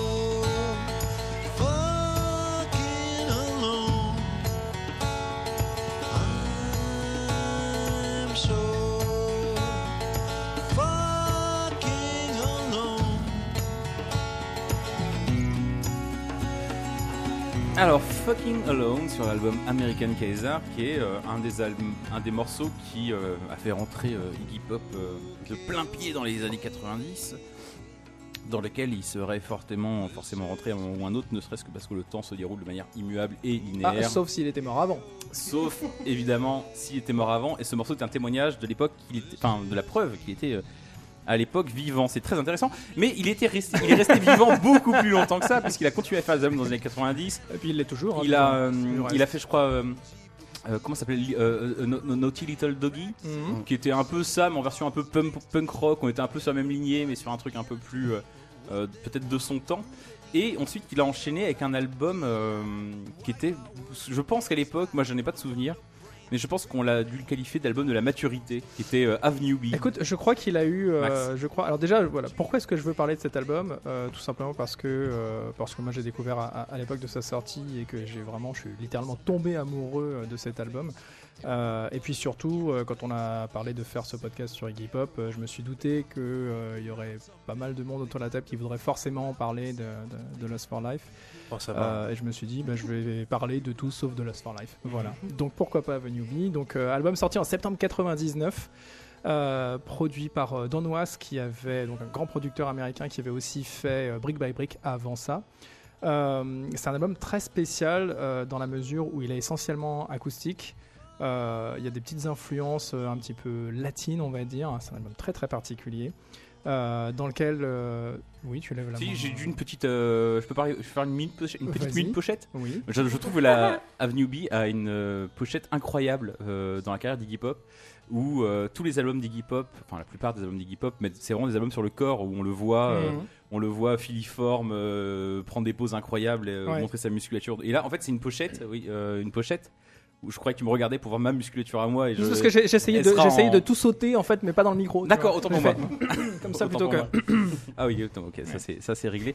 Euh, cet album-là, euh, la pochette, euh, en plus je crois que le photographe est connu. Je me demande si c'est pas Anton Corbin ou je sais pas quoi. Ah, ça ou- pour le coup, je sais pas. Mais bref, c'est une photo où à l'inverse, on le voit en gros plan, juste sur sa Ouais. gueule, un peu, il Ouais. commence un peu à, à être un peu attaqué. Alors dans le, dans livret, pour le coup, on le voit euh, à sous poil. toutes les coutures. Bon, euh, euh, ouais. voilà, mais il aura tenu le Ouais. temps d'une Mais pochette. le temps d'une pochette, ouais. On aura vu juste son visage qui commence un peu à avoir une cinquantaine d'années à l'époque et Alors, il commence ouais. à être un peu. Est-ce que voilà. quand tu déplies, tu vois sa bite ou pas? Non, parce que c'était pas assez grand en fait. Bon, bref. Euh, donc tout ça pour dire que euh, c'est un album très particulier, euh, qui est donc essentiellement acoustique. D'ailleurs, je crois que Iggy Pop joue quelques quelques morceaux à la gratte. C'est un album sur lequel il a composé quasiment tous les morceaux, écrit quasiment tous les textes. C'est un album très très déprimant, dépressif. C'est littéralement c'est littéralement un album qu'il a fait pour, pour clore le dossier de, de sa grande histoire d'amour. Il a été marié 10 ans. Euh, avant ça, c'était le moment de, son divorce et il en parle tout au long de l'album. Quasiment tous les textes font référence à, son ex. Euh, et alors, je vous ai choisi un premier extrait qui s'appelle euh, No Shit. C'est le morceau qui ouvre l'album. On parlait tout à l'heure de Slam notamment. C'est alors il y a plusieurs morceaux comme ça, il y en a trois exactement qui ponctuent l'album, qui sont un peu des interludes et en même temps des, je sais pas comment comment dire, une sorte de, de, poésie euh, un petit peu bizarre dans laquelle donc si, si on relit les trois morceaux euh, les uns après les autres, euh, une sorte de grande poésie sur laquelle Iggy Pop raconte son divorce, son mal-être et sa fameuse crise de la cinquantaine. C'est pour ça que je t'ai interrompu tout à l'heure, Philippe, puisque le morceau parle fait. littéralement de ça. Il ouvre l'album en disant euh, J'ai eu 50 ans, euh, c'était l'hiver, euh, de, de- de- c'était voilà, plein hiver pendant ma 50e année. Et euh, c'est en gros, c'est là que j'ai réalisé que je n'avais plus beaucoup de temps devant moi et que je devais faire un choix entre continuer à être complètement fou ou être raisonnable. Iggy Pop, Donc on toujours va- aussi cryptique. Voilà, c'est ça. non, mais en plus, c'est vrai que c'est vrai que quand quand Iggy Pop écrit, il, est- il a une façon très très directe et très simple, moi je trouve, d'écrire les, les textes dans ses propres morceaux. Euh, il se livre systématiquement. Il a il y a quelque chose de très euh, c'est très viscéral sa façon d'écrire. Moi, j'a- j'adore Iggy Pop pour ça. Euh, Micro parenthèse, moi je sais que moi mon, morceau préféré, enfin ma part, mon texte préféré d'Iggy Pop, c'est comme ce morceau incroyable où il dit j'aimerais, je souhaiterais être un magazine suédois. Donc on est quand même pas toujours dans quelque chose de totalement transparent. Écoute, euh, écoute quand tu vois I quand tu vois la ligne qu'il a, c'est pas si euh, c'est pas si fou en fait. Mais, voilà, euh, petit extrait. Écoutons ce, ce- ce petit euh, cette sorte de, de poésie urbaine. Allez, euh, allons-y, qui ouvre l'album euh, Avenue B.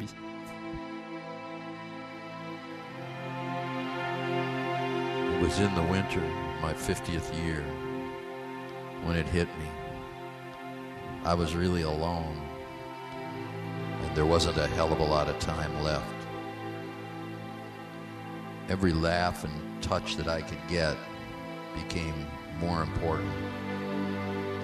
Strangely, I became more bookish, and my home and study meant more to me as I considered the circumstances of my death.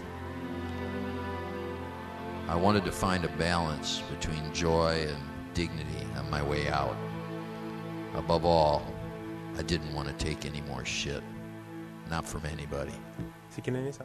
Alors donc euh, ça c'est 99 septembre 99. Désolé pour avoir plombé l'ambiance d'un seul coup. Euh, je vous rassure, l'album n'est pas euh, n'est pas sur ce ton-là euh, du, du début à la fin. Euh, mais cela étant, donc il est ponctué par ces trois morceaux, dont celui-ci, euh, dans, les- dans, dans- dans lesquels euh, vraiment il déverse tout son spleen. Et, donc voilà, c'est un album que j'aime beaucoup parce que c'est le, je crois que c'est le premier album où, Iggy assume du début à la fin son côté crooner, son influence. Enfin, Iggy Pop est un grand fan de, Sinatra, c'est un grand fan de Gainsbourg. Il y a des morceaux qui, pourraient, qui auraient pu être composés par Gainsbourg, littéralement quand tu écoutes la façon à la fois dont c'est composé, la, fois, la, fa- la façon dont c'est mixé avec euh, justement la voix très en avant dont, me parlait Pascal tout à l'heure. Euh, c'est euh, voilà, c'est un album qui est très touchant. Je sais qu'il a eu zéro succès commercial.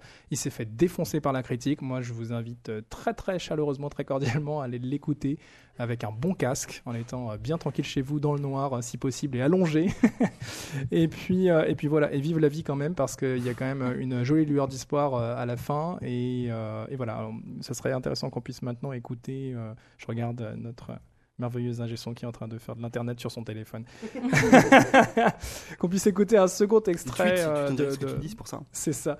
Second extrait de cet album, euh, un morceau qui s'appelle Avenue B, comme le nom de l'album. Donc je sais plus, ça doit être éponyme dans un sens ou dans l'autre, mais comme je connais jamais la définition de, de ce morceau éponyme, On y reviendra voilà. Je te on le dirai plus tard. Super, Je- je sais. génial. J'ai la flemme de il y a- regarder tout de suite. il y a- il y a y trois cuistres autour de la table qui sont prêts à. À dire, Ah, je sais ce que ça veut dire éponyme.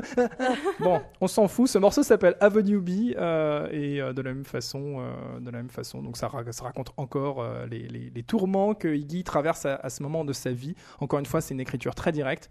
Euh, il est malheureux, il vient de, divorcer et il en parle.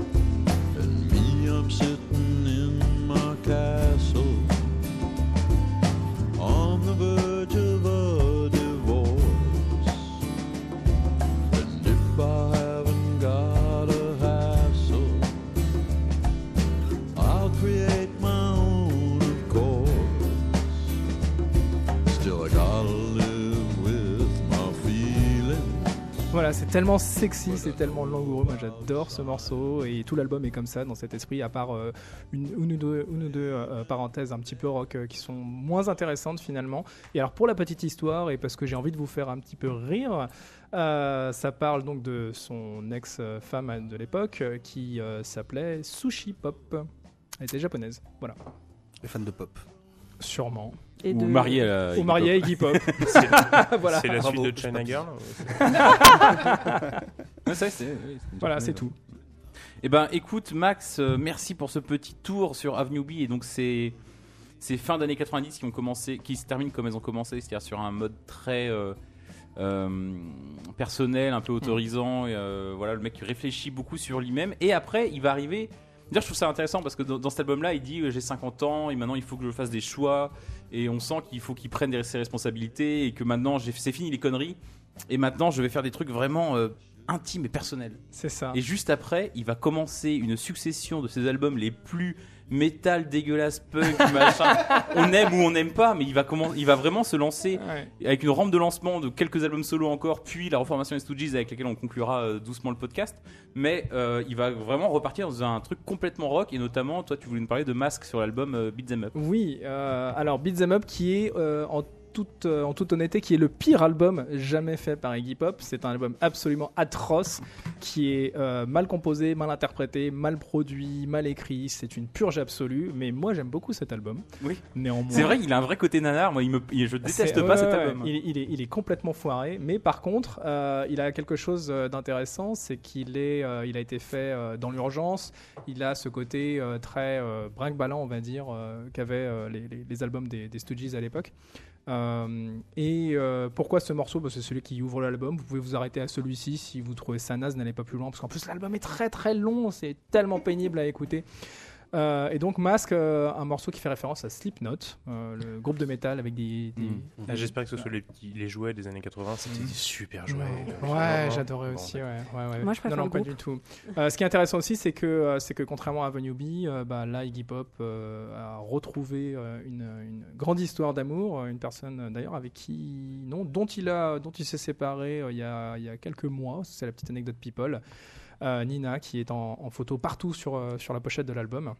La, la- la Euh, pochette d'ailleurs, Qui est, instant qui est pochette. immonde, qui est absolument nul. Donc c'est donc c'est un, un mur jaune pisse comme ça avec juste une silhouette féminine mais vraiment ciblée au niveau euh, on va dire du bas du maillot, c'est une sorte de Mm, bikini. Voilà, voilà. Sauf qu'en fait, elle a un flingue au niveau de la chatte en fait qui pointe comme ça l'auditeur, C'est incroyable. Puis il y a des- Au il y a- niveau, il y a- de il y a- la, au ouais. niveau de la quoi La De- chatte, de- oui, c'est la c'est le, le- c'est- Voilà, puis il y, a- il y a un ballon de La foot de dessiné. Enfin, c'est une pochette absolument atroce qui n'a aucun sens. mais Et puis à l'intérieur, c'est des selfies euh, de lui et de sa meuf. euh, Ouais, voilà. mais mieux vaut faire ça sur ta pochette d'album qu'en tatouage, tu vois, parce que c'est moins. Ah, c'est ouais. moins- Y a- pas une photo- Je crois qu'il est pas tatoué, Guy Pop, pour la petite. euh, Je, pour la je- petite je- histoire. je me demande si sur le Pas sur la bite en tout cas. En tout cas, il y a une photo que je connais d'Iggy Pop. Je sais je me demande, je sais pas, je serais pas étonné qu'elle soit dans le- les, notes de la pochette de cet album-là, où il est à côté d'une sorte de poupée gonflable à l'effigie de sa meuf de l'époque. Eh Enfin, bah oui, le tout est une vulgarité incroyable. oui, Je trouve ça assez classe. ouais, c'est- assez élégant. C'est ça, c'est chérie de l'époque, Nina, une euh, irlandaise nigérienne euh, euh, qui a une plastique assez incroyable, avec qui donc il est resté très Plastique, très ouais. longtemps dans, dans la vie.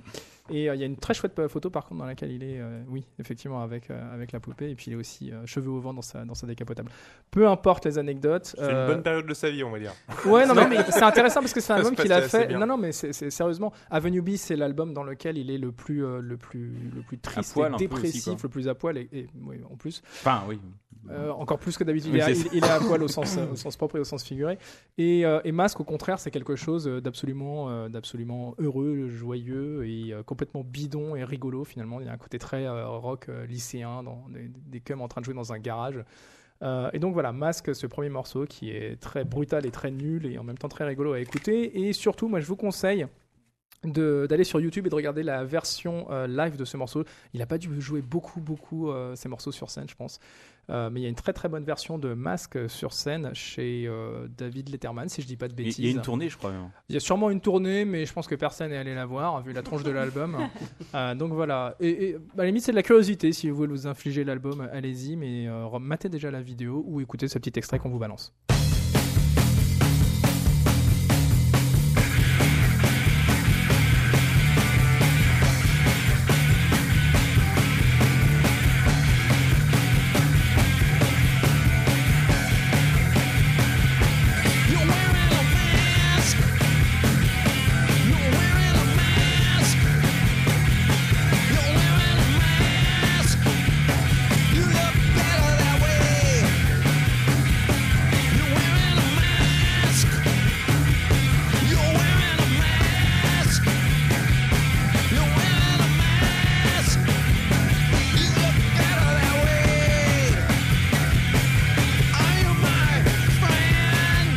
Encore une petite anecdote euh, sur, euh, sur, cette, euh, sur ce morceau plutôt que sur l'album.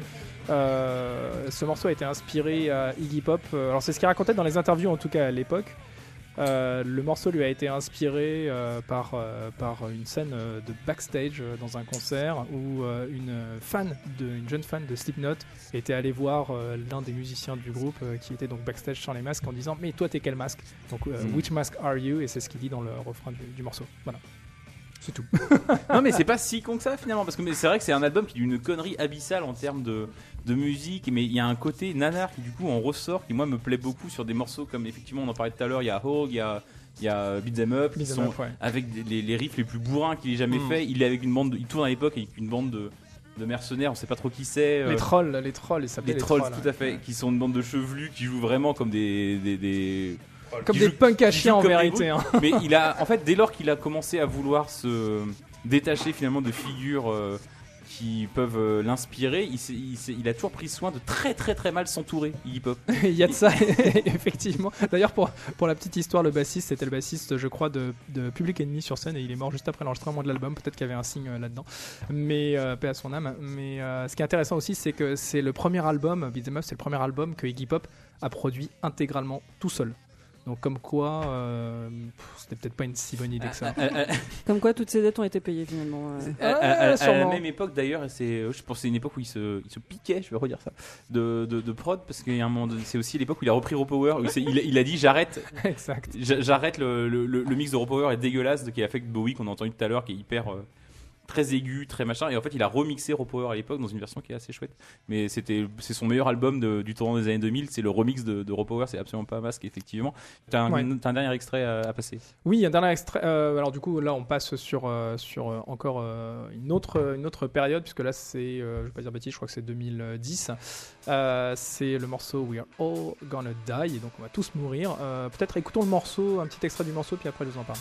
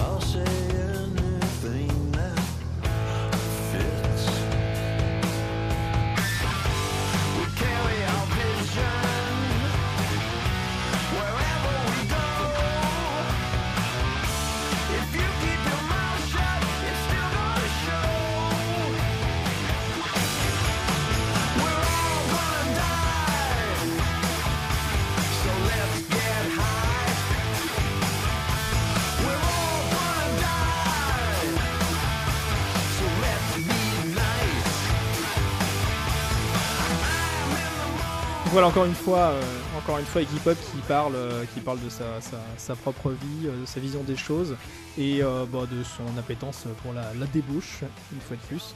Euh, c'est assez, euh, assez euh, comment dire, symptomatique, révélateur, je ne sais pas en tout cas de, de ce qu'est le personnage. Euh, ce que j'aime beaucoup sur ce morceau, alors pour le situer, c'est le dernier morceau sur le premier album solo de Slash, le, le gratteux des Guns, qui a connu Iggy Pop quand il avait 8 ans, pas Iggy Pop, Slash, avait 8 ans, puisque sa maman, la maman de Slash, Ola Hudson, était une costumière très connue dans le showbiz et qui s'est notamment occupée de Bowie, qui s'en est bien occupé puisqu'ils sont sont sortis ensemble quelques temps. Et, euh, et c'est à ce moment que euh, bah, Bowie et Iggy Pop traînant ensemble, Slash euh, l'a rencontré. Euh, Slash a notamment joué sur euh, Brick by Brick, euh, l'album d'Iggy Pop euh, dans les années 90, et euh, il l'a naturellement invité à chanter ce morceau euh, qui est euh, euh, rigolo, euh, qui est plutôt euh, très bien produit, euh, produit Iggy Pop, c'est toujours étonnant.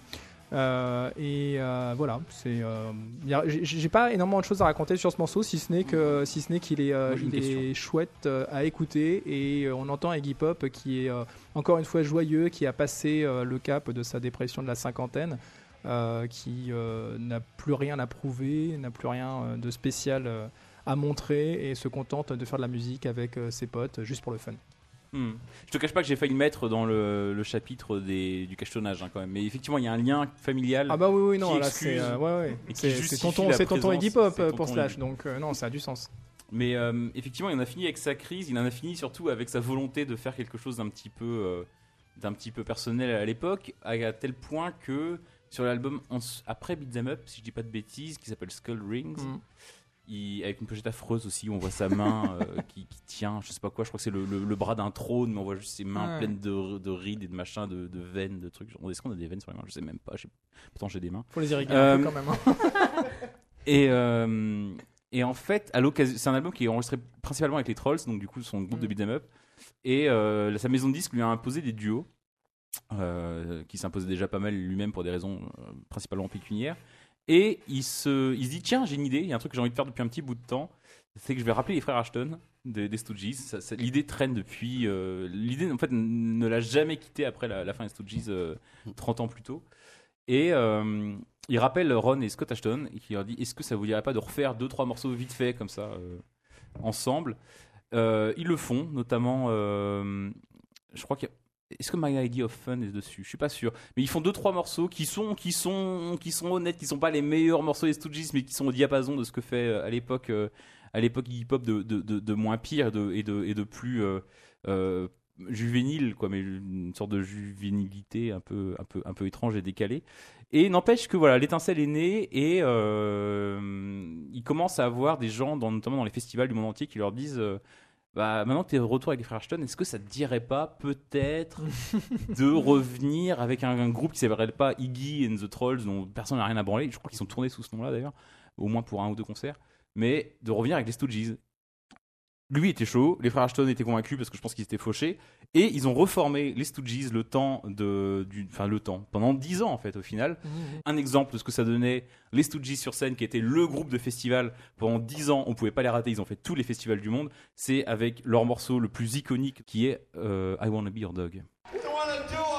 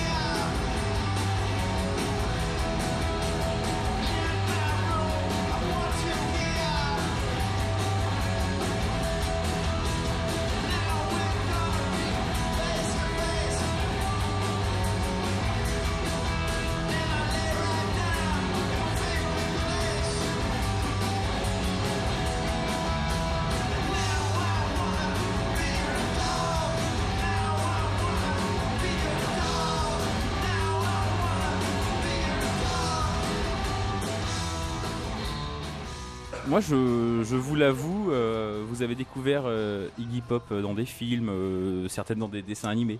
Moi, j'ai découvert Iggy Pop parce que, à l'époque, j'étais très fan de Bowie. Et euh, bon, heureusement, je suis revenu de cette époque euh.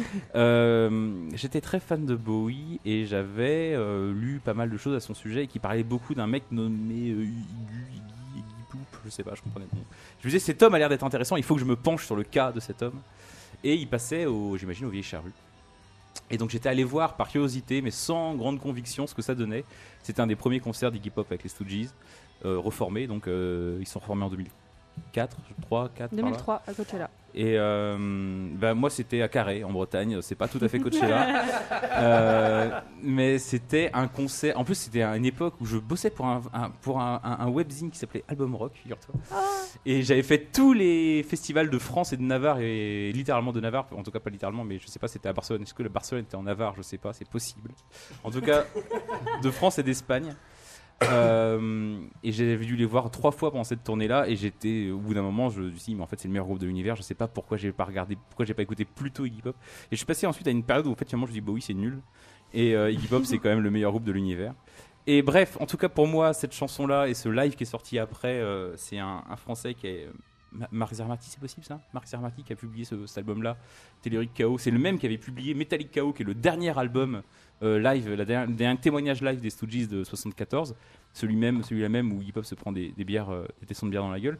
C'est lui qui a refait. C'est pas le premier album des Stooges reformés, mais c'est un, album qui a en plus une une saveur particulière parce qu'il est enregistré à l'endroit où on attend le moins les Stooges. Il est enregistré au Japon. Alors les Stooges au Japon, à l'époque, les mecs, ils avaient fait un concert à Londres. T'imagines au Japon, enfin, c'était complètement imagine- inimaginable qu'ils jouent là-bas. Et bon, c'est un putain de live, c'est un que j'ai écouté vraiment en boucle, qui moi a vraiment signé euh, mon, mon- mon amour euh, pour les Stooges. Voilà, j'ai fini sur une note personnelle. Antonin, tu peux nous parler de Bah, un petit peu de. Ah, Wanna Be Your Dog. Bah oui, un peu I Wanna Be Your Dog aussi, de leur retour. Euh, donc I Wanna Be Your Dog, évidemment, c'est un hymne. C'est euh, la chanson qu'on a beaucoup entendue dans les films, qu'on a beaucoup entendue à la radio. Bon, en fait, qu'on a entendue vraiment partout, même dans un épisode de How I Met Your Mother. Euh, J'ai sous les yeux la liste des gens qui l'ont reprise. Euh, Donc il y a évidemment David Bowie. J'ai sur la liste des paroles, j'ai sous les yeux la liste des paroles, c'est fait à peu Je près. suis de- dedans parce qu'une fois je l'ai fait, mais je suis peut-être pas. pense que tout le monde l'a fait. Non, on l'a passé, on l'a passé l'extrait suivant. hein. En fait, tu vois, après que tu repris Wonderwall en soirée, après tu reprends I Wanna Be Your Oui, Dog aussi. parce qu'en Ah, fait, c'est la t'étais suite là logique. Mais oui, T'étais là. mais t'étais très bien, t'étais très bien. Merci beaucoup. Non, mais en fait, parmi les gens qui l'ont reprise, donc il y a les Red Hot, euh, il y a euh, Sonic Youth, il y a euh, The House of Love, Sid Vicious, Joan Jett and the Blackhearts, et Mata et Emily Simon aussi. Voilà, si vous vouliez euh, tout savoir. La version d'Emily Simon étant la meilleure du lot.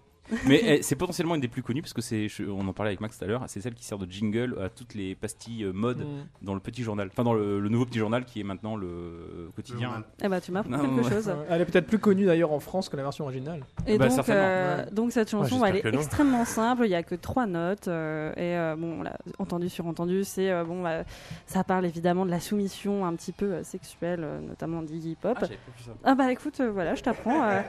et en fait, leur reformation en chanson de Fleurisme ah, un peu. Ah, mais oui. Mais oui, Ah ouais, non mais. T'es trop, es trop pur pour nous, Pascal. Euh, c'est la première fois qu'on lui dit ça, je pense. Et donc en fait, la, la, reforma la reformation des Stooges en 2003, donc évidemment, ça part euh, d'Iggy Pop. Et en fait, les frères Ashton, ils se faisaient chier comme des rats morts ils vivaient un peu sur bah, leur gloire passée. Ils attendaient que ça. Euh, et euh, bon après le problème euh, avec la reformation des Stooges c'est que bah ils sont tous morts les uns après les autres à part Iggy. C'est pour ça que maintenant il n'y a que Iggy Pop qui va sur scène et bon bah il y a personne d'autre vu qu'ils sont tous morts. Euh, et, en, et en effet en fait ils ont été hyper, accla- hyper acclamés. Et je pense que ça a été leur, vraiment leur, leur plus gros moment de gloire. C'est parce fait, tous les gens, évidemment, ont entendu les, euh, les, euh, les, euh, les chansons des Stooges euh, au fil des années, au fur et à mesure que ça avait grossi. Euh, ils ont entendu tous les, euh, les groupes qui étaient vraiment empreints de, de, de ce truc un peu stoogien, de ce truc un peu proto-punk. Et donc, en fait, il y avait une nouvelle génération qui a aimé les Stooges. Et ça, ça a fait vraiment du bien, je trouve. Et moi, j'en fais partie d'ailleurs. En sachant que cette génération, tous leurs parents balançaient les canettes dans la tronche du hip-hop dans Ouais. les années 60 Mon 70 père, mon père a fait ça. Philippe? Une petite question, il n'y avait pas Williamson en plus des, frères- des frères Ashton carrément? Alors, en fait, la, la Il y chronologie a du Steve truc, c'est McKay qu'il aussi d'ailleurs. il a, il a rappelé. Steve euh, McKay, merci, Bah oui, euh, la saxophone. Il a, il a rappelé les, il a rappelé les frères Ashton et donc Steve McKay. En fait, il a rappelé la formation euh, Funhouse, qui est le, le meilleur album, rappelle. Mhm. euh, 62, on pourra le 74. redire. Euh, il a rappelé la formation Funhouse euh, sans euh, donc Dave Alexander qui était mort entre temps à 27 ans comme tout le monde. Euh, et euh, à la place, il a appelé Mike Watt, qui est le batteur des, le bassiste des Minutemen, si je dis pas de bêtises, et qui faisait déjà un groupe en fait. Pour entrer dans le détail, il faisait un groupe, de, un tribute band euh, avec les frères Ashton des Stooges où il reprenait les chansons des Stooges mais chantées par quelqu'un d'autre. Et Iggy Pop, en fait, finalement, c'était un peu la fusion d'Iggy Pop a dit bon, écoutez, euh, votre tribute band, euh, votre chanteur, virez-le et prenez-moi à la place et on va faire un vrai tribute band avec le vrai chanteur d'origine, quoi.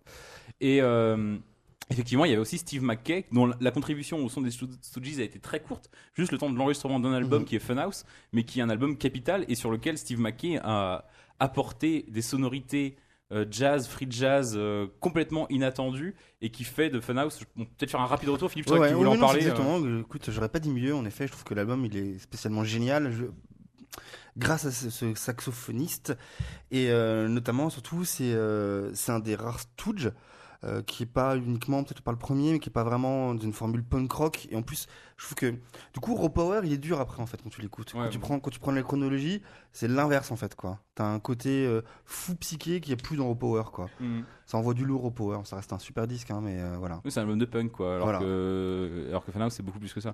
Et de- ils sont reformés donc avec les frères Ashton et avec donc Mike White et Steve McKee. Euh, rapidement, c'est vrai qu'il a raison, ils sont tous morts les uns après les autres. Ro- euh, Ron Ashton est mort. En fait, il les, a- il les a rappelés parce que c'est des mecs qui avaient plus de thunes et je pense que. Je pense que. Je sais pas exactement comment c'est passé, mais je pense qu'ils ont gagné pas mal de thunes en tournant et je sais pas ce qu'ils en ont fait, mais je pense qu'ils ont du mal s'en servir parce que. Non, en vérité, en vrai, euh, je pense que c'était plutôt leur, leur passé qui est arrivé. Ils sont, je crois que Ron est mort d'une crise cardiaque.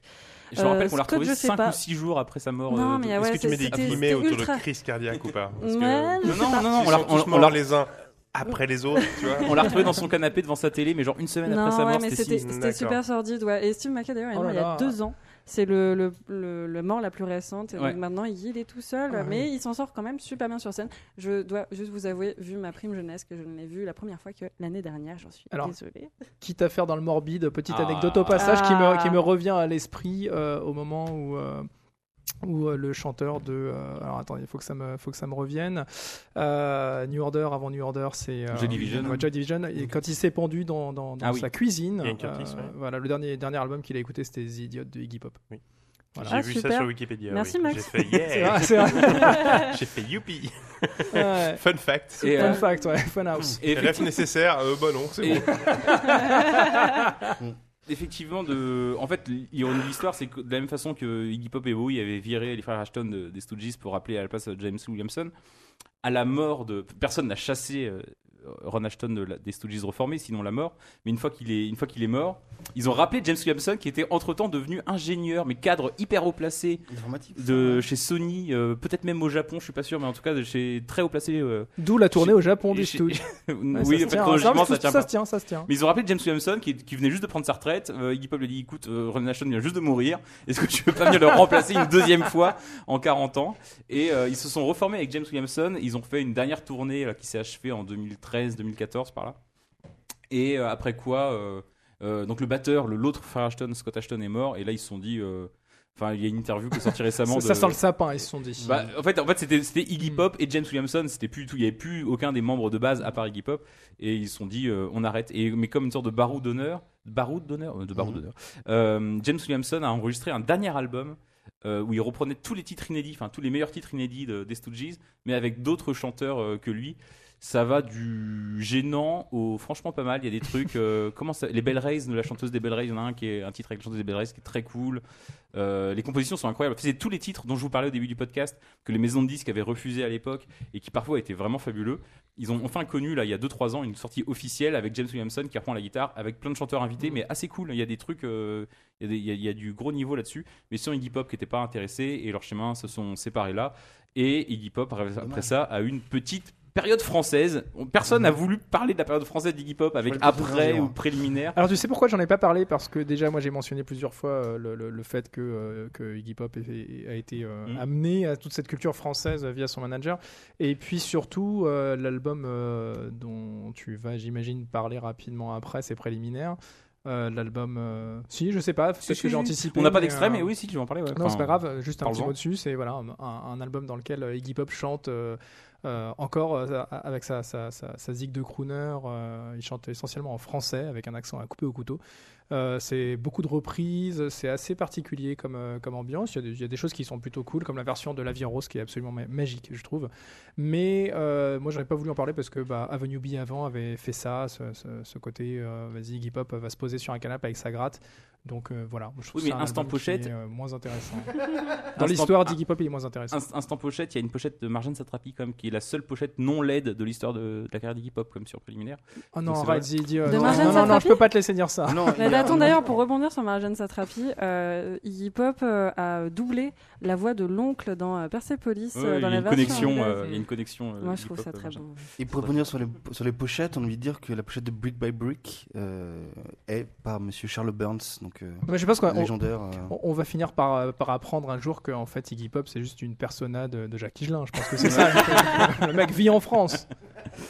Et euh, voilà, après il y a l'album après que toutes ces maisons de disques ont refusé, mais je voulais quand même le signaler parce qu'il a été édité en France à 22 exemplaires et distribué avec les paquets de Cheerios et euh, où il reprend du Jodassin, c'est absolument abominable.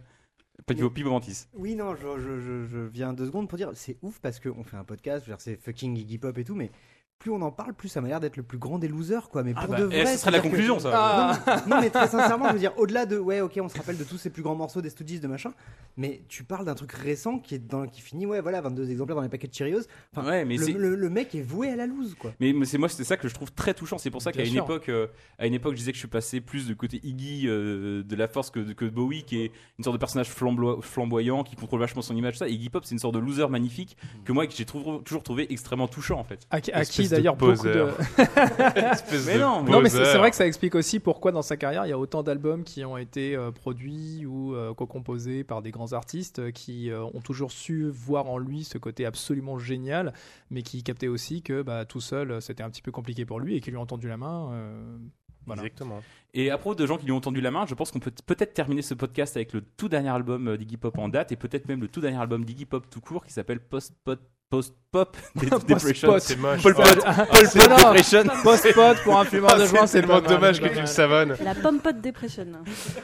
Post Pop Depression par euh, Iggy Pop qui est accompagné d'un des plus grands fans de Lust for Life en vie qui s'appelle Josh Homme.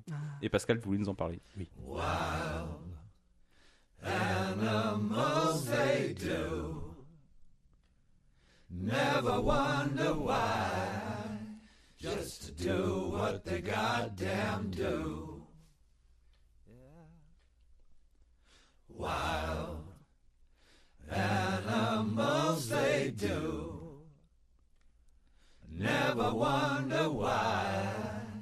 Just to do what they goddamn do.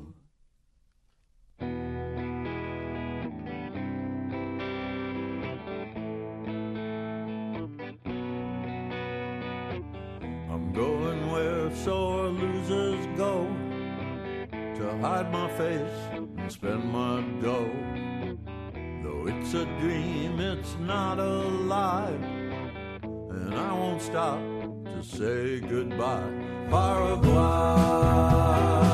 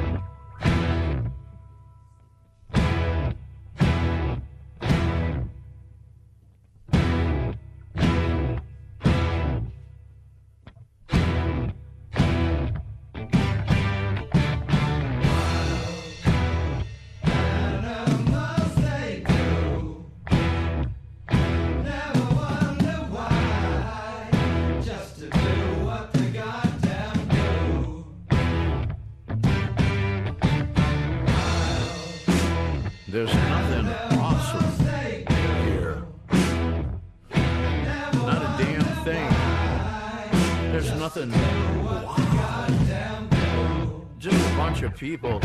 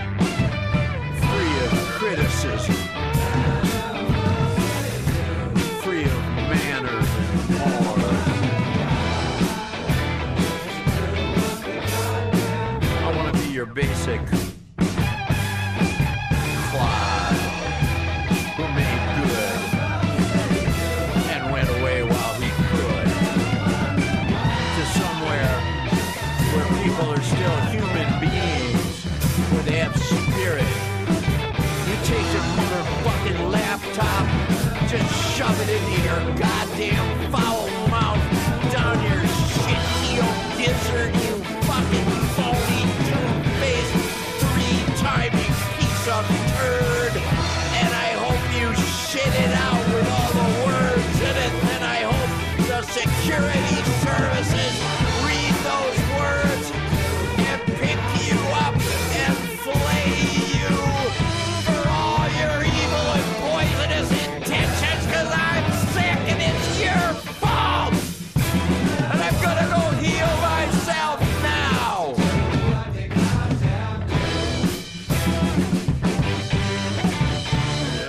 Et donc, c'était un extrait, et c'est un excellent extrait, parce que moi, c'est probablement mon morceau préféré de l'album, du dernier album de Iggy Pop en duo avec, enfin en duo, en tout cas Josh Homme qui joue le backing band euh, avec euh, des musiciens de Queens of Stone Age, Arctic Monkeys et compagnie, sur Post-Pop Depression, ce coup-ci, je le dis bien. Et euh, écoute, je pense que Pascal, tu vas bien nous en parler. Bah, écoute, je vais essayer. En tout cas, oui, je suis d'accord avec toi. C'est peut-être mon morceau préféré d'un album qui est très très bon, vraiment très très bon. Euh, en gros, ça tombe euh, peut-être une semaine après l'annonce de la mort de Bowie. euh, il nous annonce que il nous annonce que Iggy Pop arrive en arrive avec un nouvel album dans trois mois. Avec comme backing band euh, Joe Homme euh, de Queens of the Stone Age, euh, un autre gars, j'ai oublié son nom, de, de Kotsa aussi. Dean Ferdita. Merci. Le batteur d'Arctic Monkeys et un quatrième larron dont on nom, je suis désolé. C'est un, un Euh, accordéoniste un euh, méconnu. Il faisait du kazoo, je crois qu'il fait du kazoo. Euh, non, vraiment, euh, excellent disque euh, qui sort en mars 2016. Euh, Attendez, juste retrouver, retrouver le nom de ce mec dont, dont on se rappelle pas et, et chercher Josh Homme et le nom de ce mec sur internet. En fait, ce mec-là, c'est un guitariste qui fait une série de documentaires où il interviewe d'autres guitaristes. Dean Fertita Non, non, non, Non. Un, un autre Ah bah non, mais guitariste. c'est le gratteux de Swan. Oui, tout à fait. Et oui. le, Ah, nom m'échappe. Et en fait, c'est avec Noisy. Il a fait, euh, il a fait plusieurs euh, Oui. vidéos, et notamment une avec Josh Homme euh, qui, euh, Où ils lui- sont- où ils se, ils s'échangent des plans, mais ils sont complètement raides. Ils sont défoncés tous les deux, ils suent à grosses gouttes, ils sont Ouais. rouges, ils en peuvent plus, ils sont sous speed ou je sais pas quoi, ils ont vraiment les. Ils en peuvent. Regardez ces Et vidéos. où Josh Homme Mais explique écoutez qu'il a, qu'il a- ouais. qu'il a appris la guitare en jouant de la polka. Voilà, mais clairement, on est sur un, on est sur un très très bon backing band et euh, c'est une très belle affaire pour euh, Iggy Pop parce qu'on est quand même sur. En gros, on a un peu l'impression que Josh Homme est venu euh, dire à, à Iggy Pop, voilà, j'ai des chutes de studio des, des, des Queens of Stone Age et euh, tu voudrais pas poser ta voix dessus. Ça donne un album extrêmement sincère, beaucoup plus que le dernier album des Queens of Stone Age d'ailleurs, si je peux me permettre. Et- Antonia? Non, juste prie, un truc, quand t'as dit que c'était euh, Josh Homme qui allait voir Iggy Pop en mode Eh, tu voudrais pas mettre ta voix? En fait, c'est l'inverse. C'est Iggy Pop qui a envoyé un SMS à Queen- euh, à Josh Homme euh, en 2015 en disant Ça te dirait pas une collaboration? Et après, les seuls SMS qui se sont échangés, c'était juste des paroles de chansons. Moi j'ai une autre version, en fait, il lui a envoyé une dick pic en fait. c'est C'est très possible. Ça me paraît beaucoup plus Après, probable. je sais pas quelle est la légende, mais quand on écoute l'album, objectivement, c'est un album de Queen of the Stone Age, ça sonne Queen of the Stone Age, les arrangements, la gratte, la façon dont c'est euh, dont c'est construit, dont les morceaux sont construits, et ça s'entend dans Paraguay, c'est vraiment très très très Queen of the Stone Age.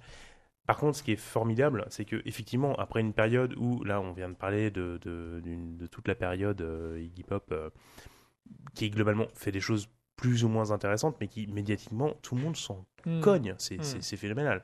Et là, d'un coup, merci, euh, merci Josh. Je pense qu'il lui a fait, de ce point de vue-là, un cadeau assez génial. C'est que il revient sur le devant de la scène, tout le monde parle de lui, il fait une tournée, il fait une tournée euh, mondiale, il passe euh, dans différentes villes européennes avec euh, un backing band de, de- de classe assez, avec un des, des groupes les plus hype du moment ou une composition de, de ce groupe-là.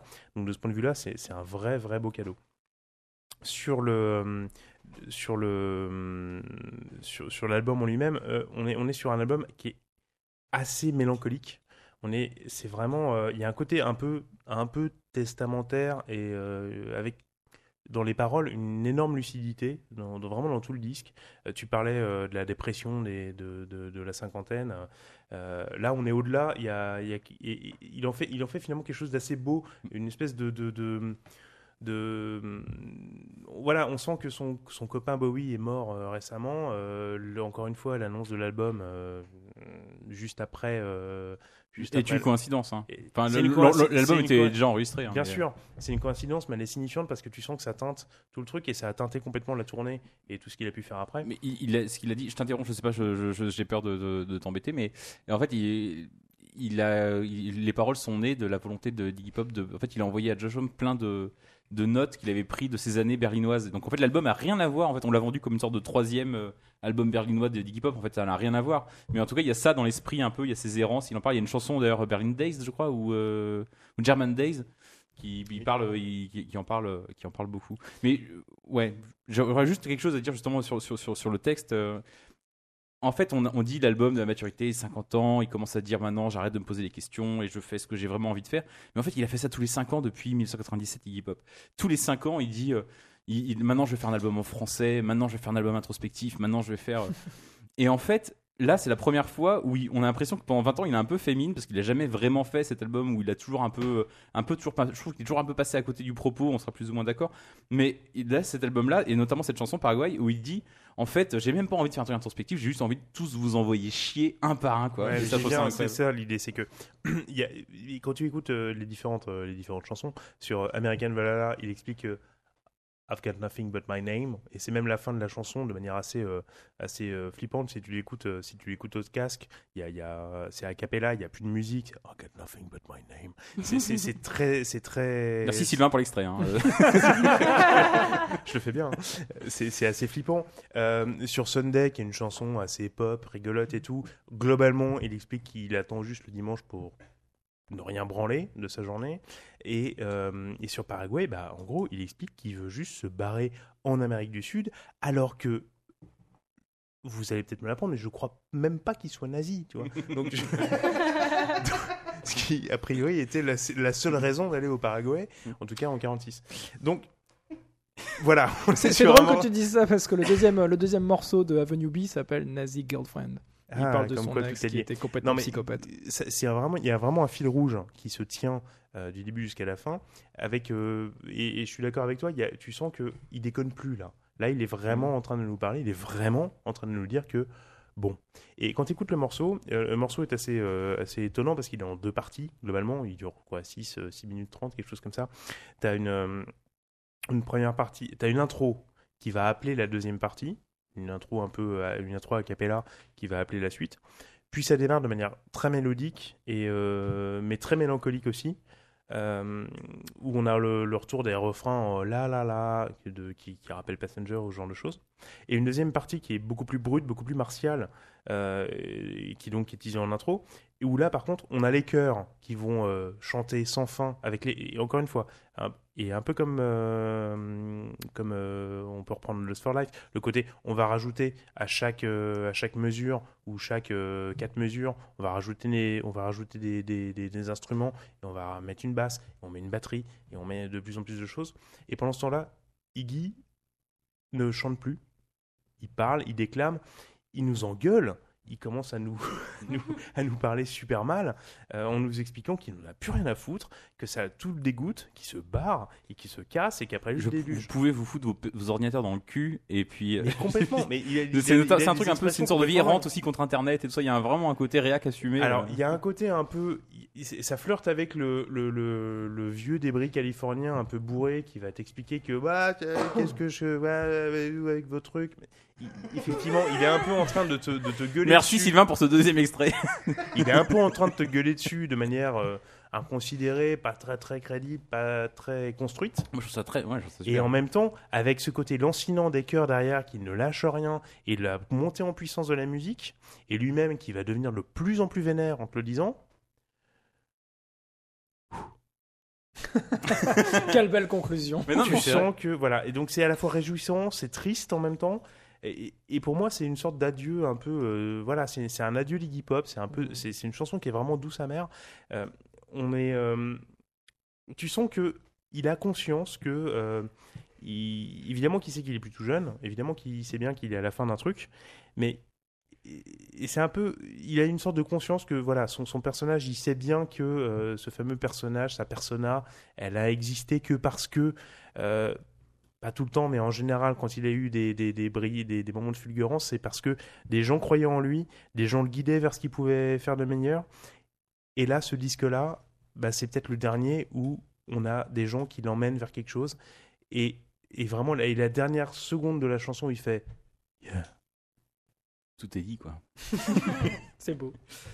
Et, ben, et en plus, ça a donné lieu à une super tournée qui est disponible, euh, très courte, mais qui est disponible en Blu-ray sur le nom de Royal euh, Iggy Pop at euh, the Royal euh, Albert Hall, qui est vraiment super. Là, il a repris une tournée plus classique sous une formation de tâcherons comme d'habitude, avec ses plus grands succès et les plus bourrins.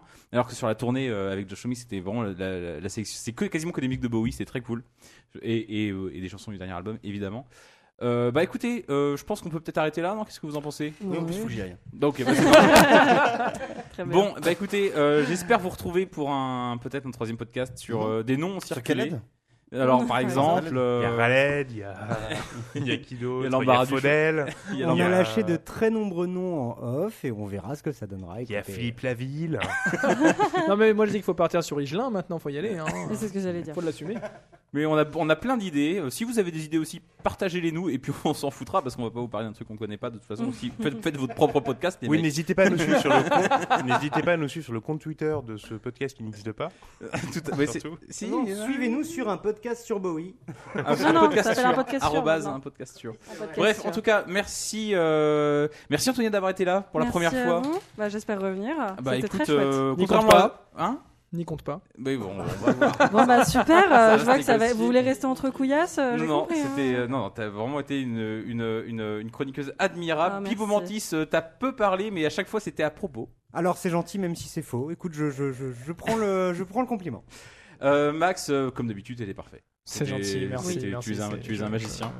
c'est trop, c'est trop. Euh, Philippe, tu es le plus grand fan du monde d'American Kaiser et je pense que euh, on va te retrouver bientôt dans des compétitions de fans d'American Kaiser. Oui, oui. Comment ça va se passer? J'en ai une euh, début octobre, je suis un peu chaud. Il y a quand même un concurrent euh, canadien, je crois, qui, est, D'accord. qui, est, qui est là. Eh ben, on essaiera de vous suivre. Euh, Pascal, euh, Pascal, tu m'as ému avec ton, ton histoire de, de, de Paraguay, qui est vraiment une très grande chanson. Donc, euh, Écoute, j'ai tout donné en termes d'acting. J'ai Ah oui, fait ce que je pouvais. J'ai-. J'étais. euh, pff, des années j'ai- de boulot. quoi. C'est Ah, bah, affreux. c'est- ouais, ouais. Ouais, Non, Le film c'est- sort bientôt en salle. euh, Oui, alors retrouvez-moi en salle euh, le 15 novembre. D'accord. euh, dans un. Bah, c'est pas Olympia 2, c'est. Enfin bref, je, je vous en parlerai. D'accord. c'est Dans une petite salle dans une. à Montargis. D'accord, très bien. Eh ben, on y sera tous. Une arrière salle, hein, si je me trompe pas. Merci, tu- euh, merci Sylvain pour la technique et merci pour jeter des téléphones depuis tout à l'heure. Et merci le public est Corentin. chaud. Merci. Notre MC, Corentin. Euh, Ah oui, quand même, le meilleur d'entre nous. Écoute- oui. Ouais, écoutez, j'ai essayé de. MC qui ne j'ai- fait pas que passer la parole. j'ai- Oui, mais je- j'ai essayé de le bien le faire malgré tout. Mais tu J'ai l'as plus passé la parole que la, la dernière fois. Et euh, j'espère avoir l'occasion de à nouveau vous MCiser. Euh, on dirait une opération super chula qui implique probablement le prépuce. On s'est dit, on s'est dit comme ça, c'est affreux. Ah non, Bon. je viendrai pas la prochaine fois. non, non, non. Et c'est très Iggy Pop en même temps. Très hip-hop. Euh, et ben bonne euh, bonne bonne soirée à vous, bonne soirée à nous et puis à bientôt pour euh, pour de nouvelles aventures. Oui. Salut. Salut. Bye bye.